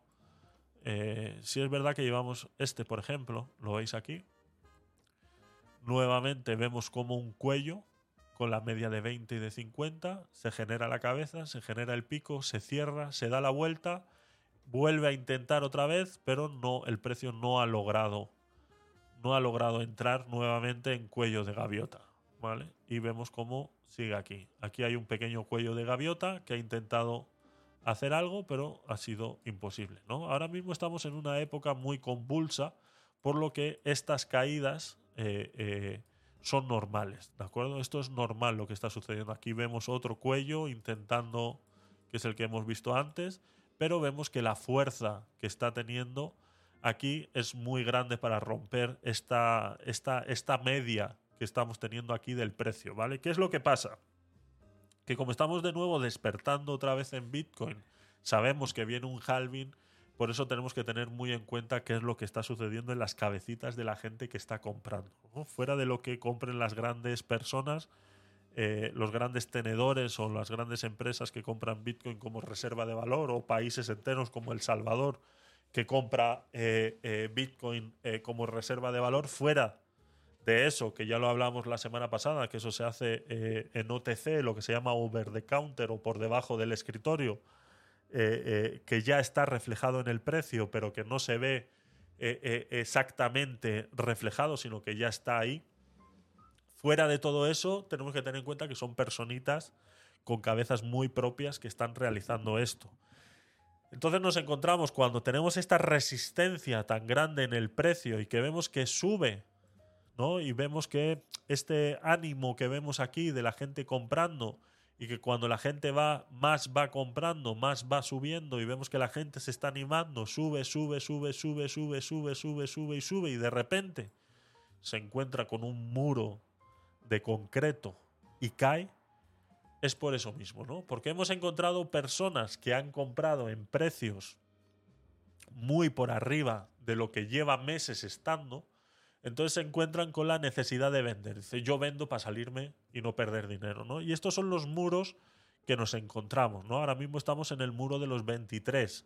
Este muro es complicado de romper. Aquí lo intentó romper, pero vimos cómo automáticamente se volvió y volvió a encontrarse aquí en los 22, ¿no? Entonces, este muro de los 23 eh, eh, euros es el muro que tenemos que intentar romper. Pero para poder intentar romper este muro tenemos que limpiar este sentimiento eh, negativo que ha habido en el mundo de Bitcoin en relación a gente que ha comprado, que ha comprado muy arriba porque alguien le ha aconsejado o ha visto o ha creído en ese momento, ese sentimiento ha sido ese de comprar y resulta que ha comprado aquí.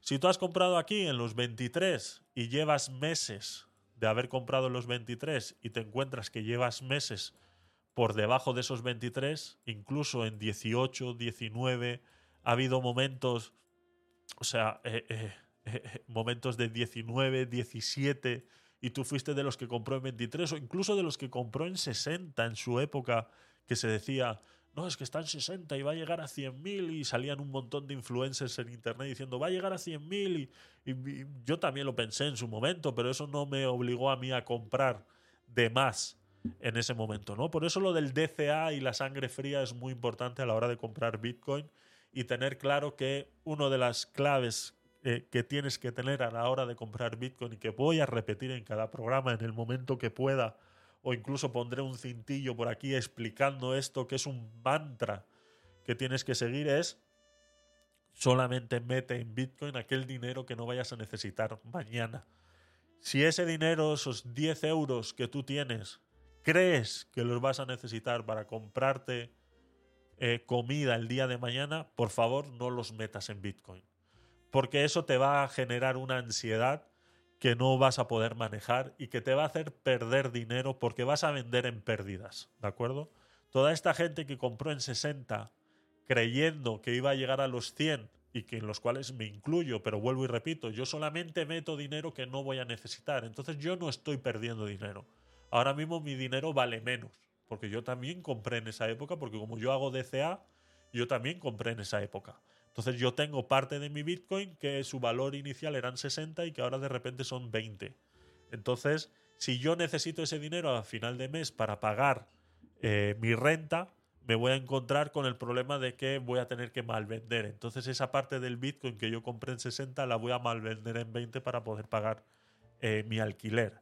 Entonces, eso es algo que tenemos que tener muy claro, ¿no? Y estos son lo vuelvo y repito, los muros que nos encontramos en eh, cuando el precio intenta subir un poco y nos encontramos eh, con esos muros eh, de compra, pues como este, ¿no? Que llegamos a estas cantidades y de repente, ¡pum!, retrocede de tal manera. Esto es porque encontramos órdenes abiertas de venta muy fuertes porque la gente quiere recuperar, quiere recuperar su dinero. Entonces,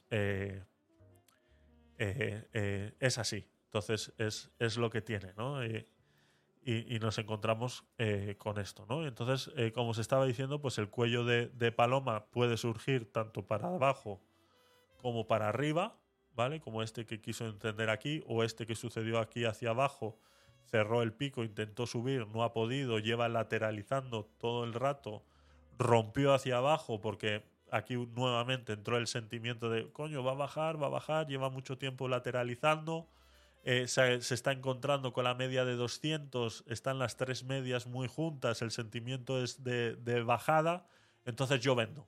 Voy a vender aquí porque yo compré en 19, para mí 22 ya es ganancia, entonces yo vendo aquí, mucha gente vende y resulta que te encuentras con esto. Nos encontramos también que esto sucede a las 2 de la mañana, cuando cierran, este es el mercado a las 2 de la mañana aquí vendría siendo el mercado americano cerrando un viernes también, eso lo tenemos que tener en cuenta, que eh, hay mucha gente que compra eh, intradía, que es comprar a primera hora de la mañana y vender a última hora de la tarde, independientemente de si ha ganado o ha perdido, juegan con una eh, relatividad de que seguramente la gran mayoría, el porcentaje de la gran mayoría gane, o incluso los hay eh, por semana, ¿no? Que compran el lunes y venden, y venden el viernes. Esta es la gente que normalmente está acostumbrada a comprar en el mundo bursátil natural normal y que están acostumbrados a que el fin de semana cierra la bolsa y tienen que volver a entrar el lunes. Esta gente que está acostumbrada a hacerlo así, lo, también lo están haciendo en Bitcoin y nos encontramos también que eh, cierra, eh, cierran sus eh, sus compras eh, y, terminan vendiendo el viernes eh, a última hora, ¿no? Pues aquí las 2 de la mañana estamos hablando que son las 9, 10 de la noche en Estados Unidos. Entonces es posible que esta caída también sea referente a eso, ¿no? Porque ha coincidido en el tiempo en que es un viernes cerrando el mercado americano y, y demás, ¿no? Y entonces entramos en el fin de semana al entrar en el fin de semana, pues nos encontramos que está lateralizando, pero si vemos tenemos un cuello de, cisne hacia abajo, está rompiendo ahora la cabeza y seguramente se termine entre el domingo y parte del lunes, el precio termine, vamos a hacer una marca, porque esto luego lo hablaremos en el siguiente programa del próximo sábado y veremos si hemos eh, acertado o no, ¿no? Entonces, eh, eh, es parte de, lo bonito de todo esto. ¿no? Ahora mismo, basándome en mi teoría del cuello de cisne o del cuello de golondrina o el cuello del pájaro que más te guste a ti, vemos que está bajando, está rompiendo para generar la cabeza, este se tiene que juntar aquí y seguramente si juntamos domingo 4 de la tarde, 5, 18, nos vamos a encontrar que el cruce puede surgir por aquí, el cruce del precio puede surgir por aquí, o sea que puede ser que veamos este movimiento aquí y ya nos metamos en el lunes, aquí, una de la mañana, ¿vale? Y entonces eh, prácticamente el precio puede hacer así. Entonces, comprar ahora mismo en esta zona, pues es buena idea, ¿vale? Esto es, si quieres hacer una compra ahora mismo eh, fuera de la recurrente, quieres hacer una compra, pues igual es, es un buen momento porque prácticamente el precio lo que está haciendo es lateralizando. Ahora mismo las acciones, eh, los movimientos de la gente están siendo muy cortos, el volumen lo estamos viendo eh, eh, que es muy bajo, entonces puede ser un momento, entre hoy y mañana, puede ser un momento idóneo de comprar. Podemos esperar a, a, lo que digo, ¿no? Podemos esperar a que estas dos medias tanto esta. A ver, segundo. Tanto esta como esta se junten o se crucen, hagan algo así, podemos esperar a este cruce para comprar. Si este cruce se realiza el domingo a las 2 de la tarde, pues yo compraría.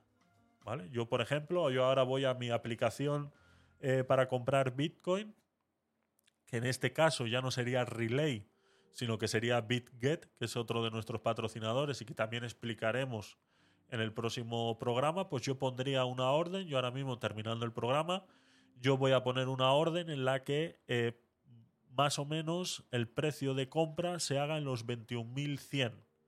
Si el precio llega a los 21.100, quiero que compre X cantidad de dinero. Entonces eso eh, puede puede, puede, puede ser así. ¿Vale? Entonces, esa orden yo la puedo, la puedo automatizar. La puedo automatizar, ¿no? Entonces, para poner esto de otro color, este era el, el precio del Bitcoin que va a coger. Eh, ahora yo cojo aquí, cojo... Eh, ¿Por qué no me deja cambiar de color? A ver. si yo eh, le pongo un verde a este, esta es la línea que va a coger y va a hacer así, acompañando el precio, pues la media tiene que acompañar también el precio y esta pues tiene que acompañar el precio aquí y es posible pues o que se crucen aquí o que se crucen aquí, ¿no? Como decíamos antes. En cualquiera de estos dos cruces, pues yo pondría una orden de compra eh, fácil. De, de, nada. O sea, cada uno eh, tiene que ver la cantidad que puede, que puede poner. ¿no? Si este cruce se realiza de esta manera, pues yo compraría porque el precio da a entender que va a llegar hasta aquí, por lo menos, a juntarse con la otra media de 200 que va a hacer así. Va a llegar hasta aquí.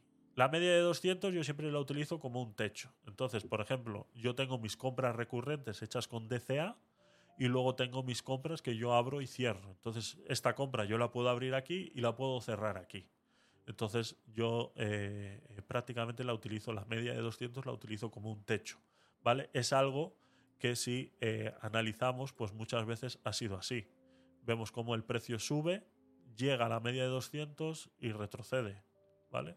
La media de 200 aquí la intento romper un poco, pero eh, mayormente aquí está rota porque aquí nos encontramos con una divergencia de las tres eh, medias. Entonces este precio está convulso ahora mismo. Aquí prácticamente no es bueno operar. Aquí vemos que la media de 200 está por debajo de la de 50 y la de 100. Eso quiere decir que hemos tenido una subida abismal del precio que tenemos que regular. ¿no? Por eso operar aquí tampoco es buena idea. Lo que sí es buena idea es hacer DCA, ¿vale? Ahora, eh, explicando un poco el DCA, así a, grosso modo, y que es la manera más fácil de entender, es que yo tengo que proponerme en sangre fría a comprar independientemente el precio a como esté y programármelo a un día y una fecha específica. ¿no? Eh, lo puedes hacer semanal, lo puedes hacer mensual, eh, lo puedes hacer como quieras, ¿no? pero normalmente o se hace semanal o se hace mensual. Entonces tú decides, ¿no? Tú sabes que, por ejemplo, de tu salario tú puedes invertir, eh, digamos que 100 dólares eh, o 100 euros que sabes que no vas a utilizar, ¿no? Si tienes esa suerte de hacerlo así, pues yo te invito a que hagas, abras un DCA en Relay, en la aplicación de Relay, utilizando el código de referido Tecnopolit y así estás apoyando este contenido y estos consejos. Entonces yo te invito a que abras un DCA ahí una compra recurrente de 100 eh, dólares euros al mes, en este caso, serían euros, de 100 euros al mes, independientemente de cómo esté el precio. ¿vale? ¿Esto en qué te va a salvar a ti? Primero te va a salvar muchos dolores de cabeza de saber en qué momento comprar y en qué momento no comprar, porque la compra que tú estás haciendo recurrente es una compra que luego tú vas a disfrutar en el futuro. Estamos hablando de una reserva de valor, estamos hablando de un futuro. Si eres joven y tienes 30, 35 años, pues es hora de que vayas pensando en tu jubilación, en qué va a pasar, que no dependas, por ejemplo, de España de la jubilación estatal y que puedas eh, hacer eh, tu propia jubilación y ya, lo sea, ya sea con Bitcoin.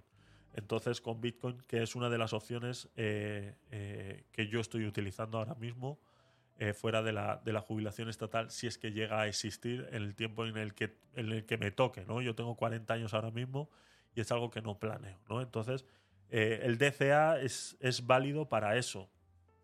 Tengamos en cuenta que si yo tengo 40, me faltan 25 años, o como vamos a hablar en el podcast night del martes, eh, como eh, las empresas están aconsejando, la patronal de empresas está aconsejando a que la edad de jubilación se suba a los 67, ¿no? Entonces me faltarían 27 años eh, para jubilarme, ¿no? Entonces, y, dentro de esos 27 años, pues seguro que habrá otra, eh, otra patronal de, trabajadores en el que diga que ya no van a ser 67, sino que van a ser 68, 69, incluso 80, ¿no? Entonces, poco a poco vas a ver cómo ese estafa piramidal de la, de la jubilación aquí en España eh, se va complicando más, ¿no? Entonces, yo en mi DCA que utilizo y que hago mensualmente, lo hago en base a eh, preservar mi valor del dinero y poder utilizarlo para una jubilación y no depender exclusivamente de la jubilación del Estado.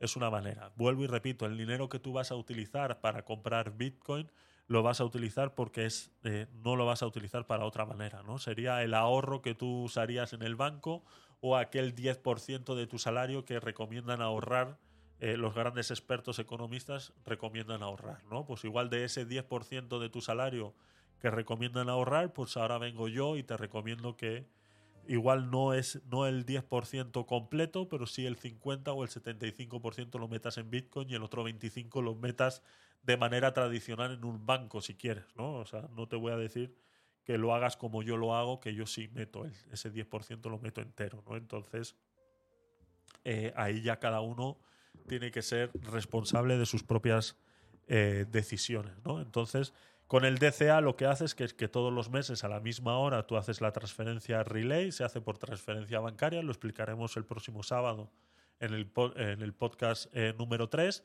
explicaré con todos los detalles cómo se utiliza la aplicación de relay y cómo hacer sobre todo DCA, que es lo más importante y es lo que os quiero enseñar a hacer y que vuelvo y repito, y es un hashtag ad, ya que el patrocinador de este podcast es Relay, junto a BitGet, que también explicaré cómo utilizar esa aplicación, esa página web, tanto aplicación como página web, para hacer compras eh, esporádicas o eh, que has llegado a fin de mes y resulta que te han sobrado 50 euros y los quieres meter en Bitcoin, pues te voy a enseñar cómo hacerlo a través de la eh, aplicación o página web de BitGet que es de una manera rápida y fácil, o si quieres empezar a hacer trading, que es eh, con lo que vamos a hacer con estos eh, gráficos y análisis de estos gráficos, este trocito de 20 minutillos del programa que destinamos a analizar el gráfico y ver cómo está yendo, ¿no? Y que ahora los 10 últimos minutos del programa, eh, si hay alguna pregunta y estáis alguno por ahí, resolveremos, ir poniéndolas ya tanto en el chat de Clubhouse o si la queréis hacer en audio, o eh, levantar la manita en Clubhouse y, podéis hacer cualquier pregunta. Y si estáis en Twitch, pues ir escribiéndolas ya porque dentro de nada eh, estamos llegando al final del programa. Entonces, eh, con el DCA que vas a hacer a través de, de Relay, de la aplicación esta que os estoy comentando y que os voy a explicar la próxima semana, la idea es que tú compres todos los meses a la misma hora eh, o el mismo día eh, eh, la misma cantidad independientemente de cómo esté el Bitcoin. Eso al final lo que único que vas a hacer es tener un promedio de compras, ¿no? Por ejemplo, si yo el, el mes tal, vamos a ponerlo en rojo, digamos que yo voy a hacer el DCA todos los días 1 de cada mes ahora acabamos de entrar en marzo, ¿no? Entonces el día 1 de marzo, o, vámonos al día 1 de febrero, a ver si me da el gráfico, vamos a ponerlo en días, el gráfico, y así nos da, nos da, ay, perdón, nos da más días, ¿vale? Nos da más días. A ver, vamos a ponerlo más pequeñito. Bueno, tampoco me da muchos días aquí. A ver. Binance. Vamos a hacerlo con otro eh, que me da más días, ¿vale? Si me voy a el día 1 de febrero y yo compré al precio del 1 de febrero a través de hacer DCA, ¿de acuerdo? El 1 de febrero nos encontramos que el precio estaba, el más bajo estaba en 22.800, ¿no? Si yo me voy a los 22.800, ¿de acuerdo? Hacemos una, vamos a hacer dos compras eh, por DCA, ¿no? es, fácil, ¿vale? Voy a abrir una calculadora aquí a mano, entonces el 1 de febrero lo compramos a 22.200, ¿vale? Independientemente del precio. El precio lo estamos viendo ahora, ¿no? Pero cuando yo he hecho la compra yo no sabía, porque yo simplemente hago la transferencia a Relay de esos 100 dólares que me sobran, 100 euros, perdón, eh, que me sobran, eh, los envío a Relay y ellos me hacen la compra y me la depositan en mi cuenta con mis claves privadas. Eso no es una aplicación. Eh, ellos no guardan mi Bitcoin, simplemente me hacen la transferencia a mi cuenta de Bitcoin automáticamente. Por eso es también 100% seguro y es, eh, por eso es la que recomiendo. ¿no? Me costó mucho encontrar este tipo de aplicaciones, me costó mucho eh, probarlas. ¿no? Entonces, por eso os presento y hablé con ellos para, para hacer este programa. ¿no? Entonces, el 1 de, febrero vamos a, vamos a hacerlo porque Vamos a hacerlo diferente. Vamos a irnos al, 1 de enero. Perdón. Eh, vamos a incluir un poco más porque entre el 1 de febrero y el 1 de marzo pues no ha variado mucho el precio, ¿no? Pero si nos vamos al 1 de enero, 15, 16, 1 de enero, si nos vamos al 1 de enero, ahora mismo aquí, ¿vale? El 1 de enero, pues el precio estaba en 16.500. Aquí ya va a estar más, eh, más gracioso hacer eh, DCA, ¿no? En 16.500. Y eh, yo compré a 16.500 el 1 de enero. X cantidad de Bitcoin. Me da exactamente igual. Lo que vamos a hacer ahora es DCA y vamos a ver cuál es el precio de nuestro Bitcoin que tenemos ahora mismo independientemente de la cantidad. Yo compré el 1 de enero 100 dólares a 16.500. Mi siguiente compra fue, eh, voy a marcar aquí el 1 de enero, ¿vale? Mi siguiente compra fue el 1 de febrero y fue a 20, vamos a poner el precio más bajo, ¿no? Si tenemos suerte de que justo a la hora que se hace la compra sea ese el precio, el precio más bajo fueron de otros 100 dólares a 22.000 22.300, ¿no? Entonces a estos 16.500 de la compra del 1 de febrero le sumo la compra de los 22.500, ¿vale? Y nos vamos a ir al 1 de marzo. El 1 de febrero lo marco aquí. El 1 de febrero lo marco aquí, ¿de acuerdo? Y esto es eh, la compra que hicimos el 1 de febrero. Si ahora nos vamos al 1 de marzo, vemos que el 1 de marzo, pues el precio estaba en 23.000. Entonces a esto yo le sumo más 23.000 y resulta que ya tengo tres compras. Ahora yo esto lo tengo que dividir entre tres. Es muy fácil. Entonces el precio del Bitcoin que yo he comprado en estas tres eh, compras está en 20.600. Eso quiere decir que si yo lo vendo ahora, que está en 22.300, pues estoy ganando dinero y he hecho tres compras sin entender absolutamente nada de Bitcoin, ¿de acuerdo? Mm, eh, ha sido fácil, ha sido sencillo, ha sido eh, hacer compras recurrentes sin ningún eh, sistema, sin ningún nada, ha sido fácil. ahora mismo con esas tres compras que yo he realizado el uno de cada mes, si yo lo vendo ahora, pues estoy ganando dinero. Es así de fácil. Eso es hacer DCA. Ahora el 1 de el 1 de el 1 de abril pues realizo otra compra y veremos a cómo está el precio en ese momento. Y así sucesivamente. Nos vamos a encontrar en que un momento vamos a comprar más bajo, otro momento vamos a comprar más alto. Pero haciendo esta regla eh, del DCA, nos vamos a encontrar en que el precio al final de todo nuestro Bitcoin pues tiene un valor. Y ese valor es el que vamos a tener en cuenta. Esto lo puedes hacer a través de una hoja de Excel o lo puedes hacer a través de una, eh, eh, de una aplicación. Hay aplicaciones pues, que te hacen el, el DCA, ¿no? Tú vas metiendo las compras que vas haciendo. Eh, os enseñaré la que, la que uso yo en estos días, en el, próximo episodio.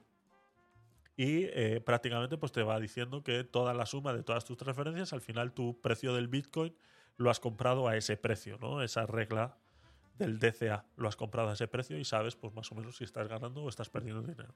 Es sencillo, esto no tienes que saber de gráfico, no tienes que saber de nada, simplemente tienes que utilizar la aplicación de Relay y hacerlo de esa manera, ¿de acuerdo? Entonces, eh, poco más. Poco más, yo creo que con esto podemos terminar. No veo preguntas, no os animáis, ni en Clubhouse ni en Twitch. Entonces entiendo que está todo Claro, si estás en diferido cuando suba este programa y nos estás escuchando en diferido y quieres hacernos alguna pregunta, pues tienes todas nuestras redes sociales eh, para hacerlo. Así que os invito a que lo hagáis y serán resueltas en el próximo programa del próximo sábado. Os invito a que lo hagáis, no tengáis miedo, cualquier pregunta es válida y cualquier pregunta tiene sentido. Entonces, eh, lo, podéis, eh, lo podéis hacer así. Así que poco más, chicos. Muchas gracias por estar ahí.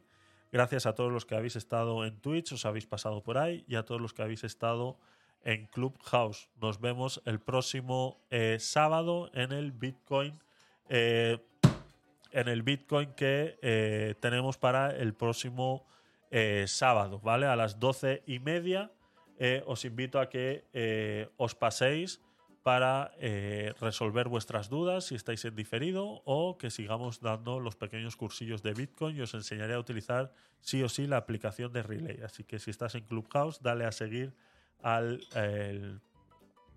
al a la casita, al club de gabinete de curiosos y si estás en Twitch, pues me puedes seguir como acaba de hacer lo o la alien eh, que se ha convertido en un nuevo curioser. No sé cómo leer tu nick, es muy complicado, no sé cómo lo hacéis. Si utilizáis alguna aplicación random para nicks, porque no los entiendo. Entonces, de todas maneras, gracias por seguirnos y gracias por convertirte en un nuevo curioser. Ya somos 97 en el canal de Twitch, así que te invito a que nos eh, sigas, eh, a que nos sigas y puedas eh, formar parte de esta eh, gran familia y que eh, tu entrada en Bitcoin sea lo más placentera posible. Así que os invito al próximo programa del próximo sábado a las doce y media hora española.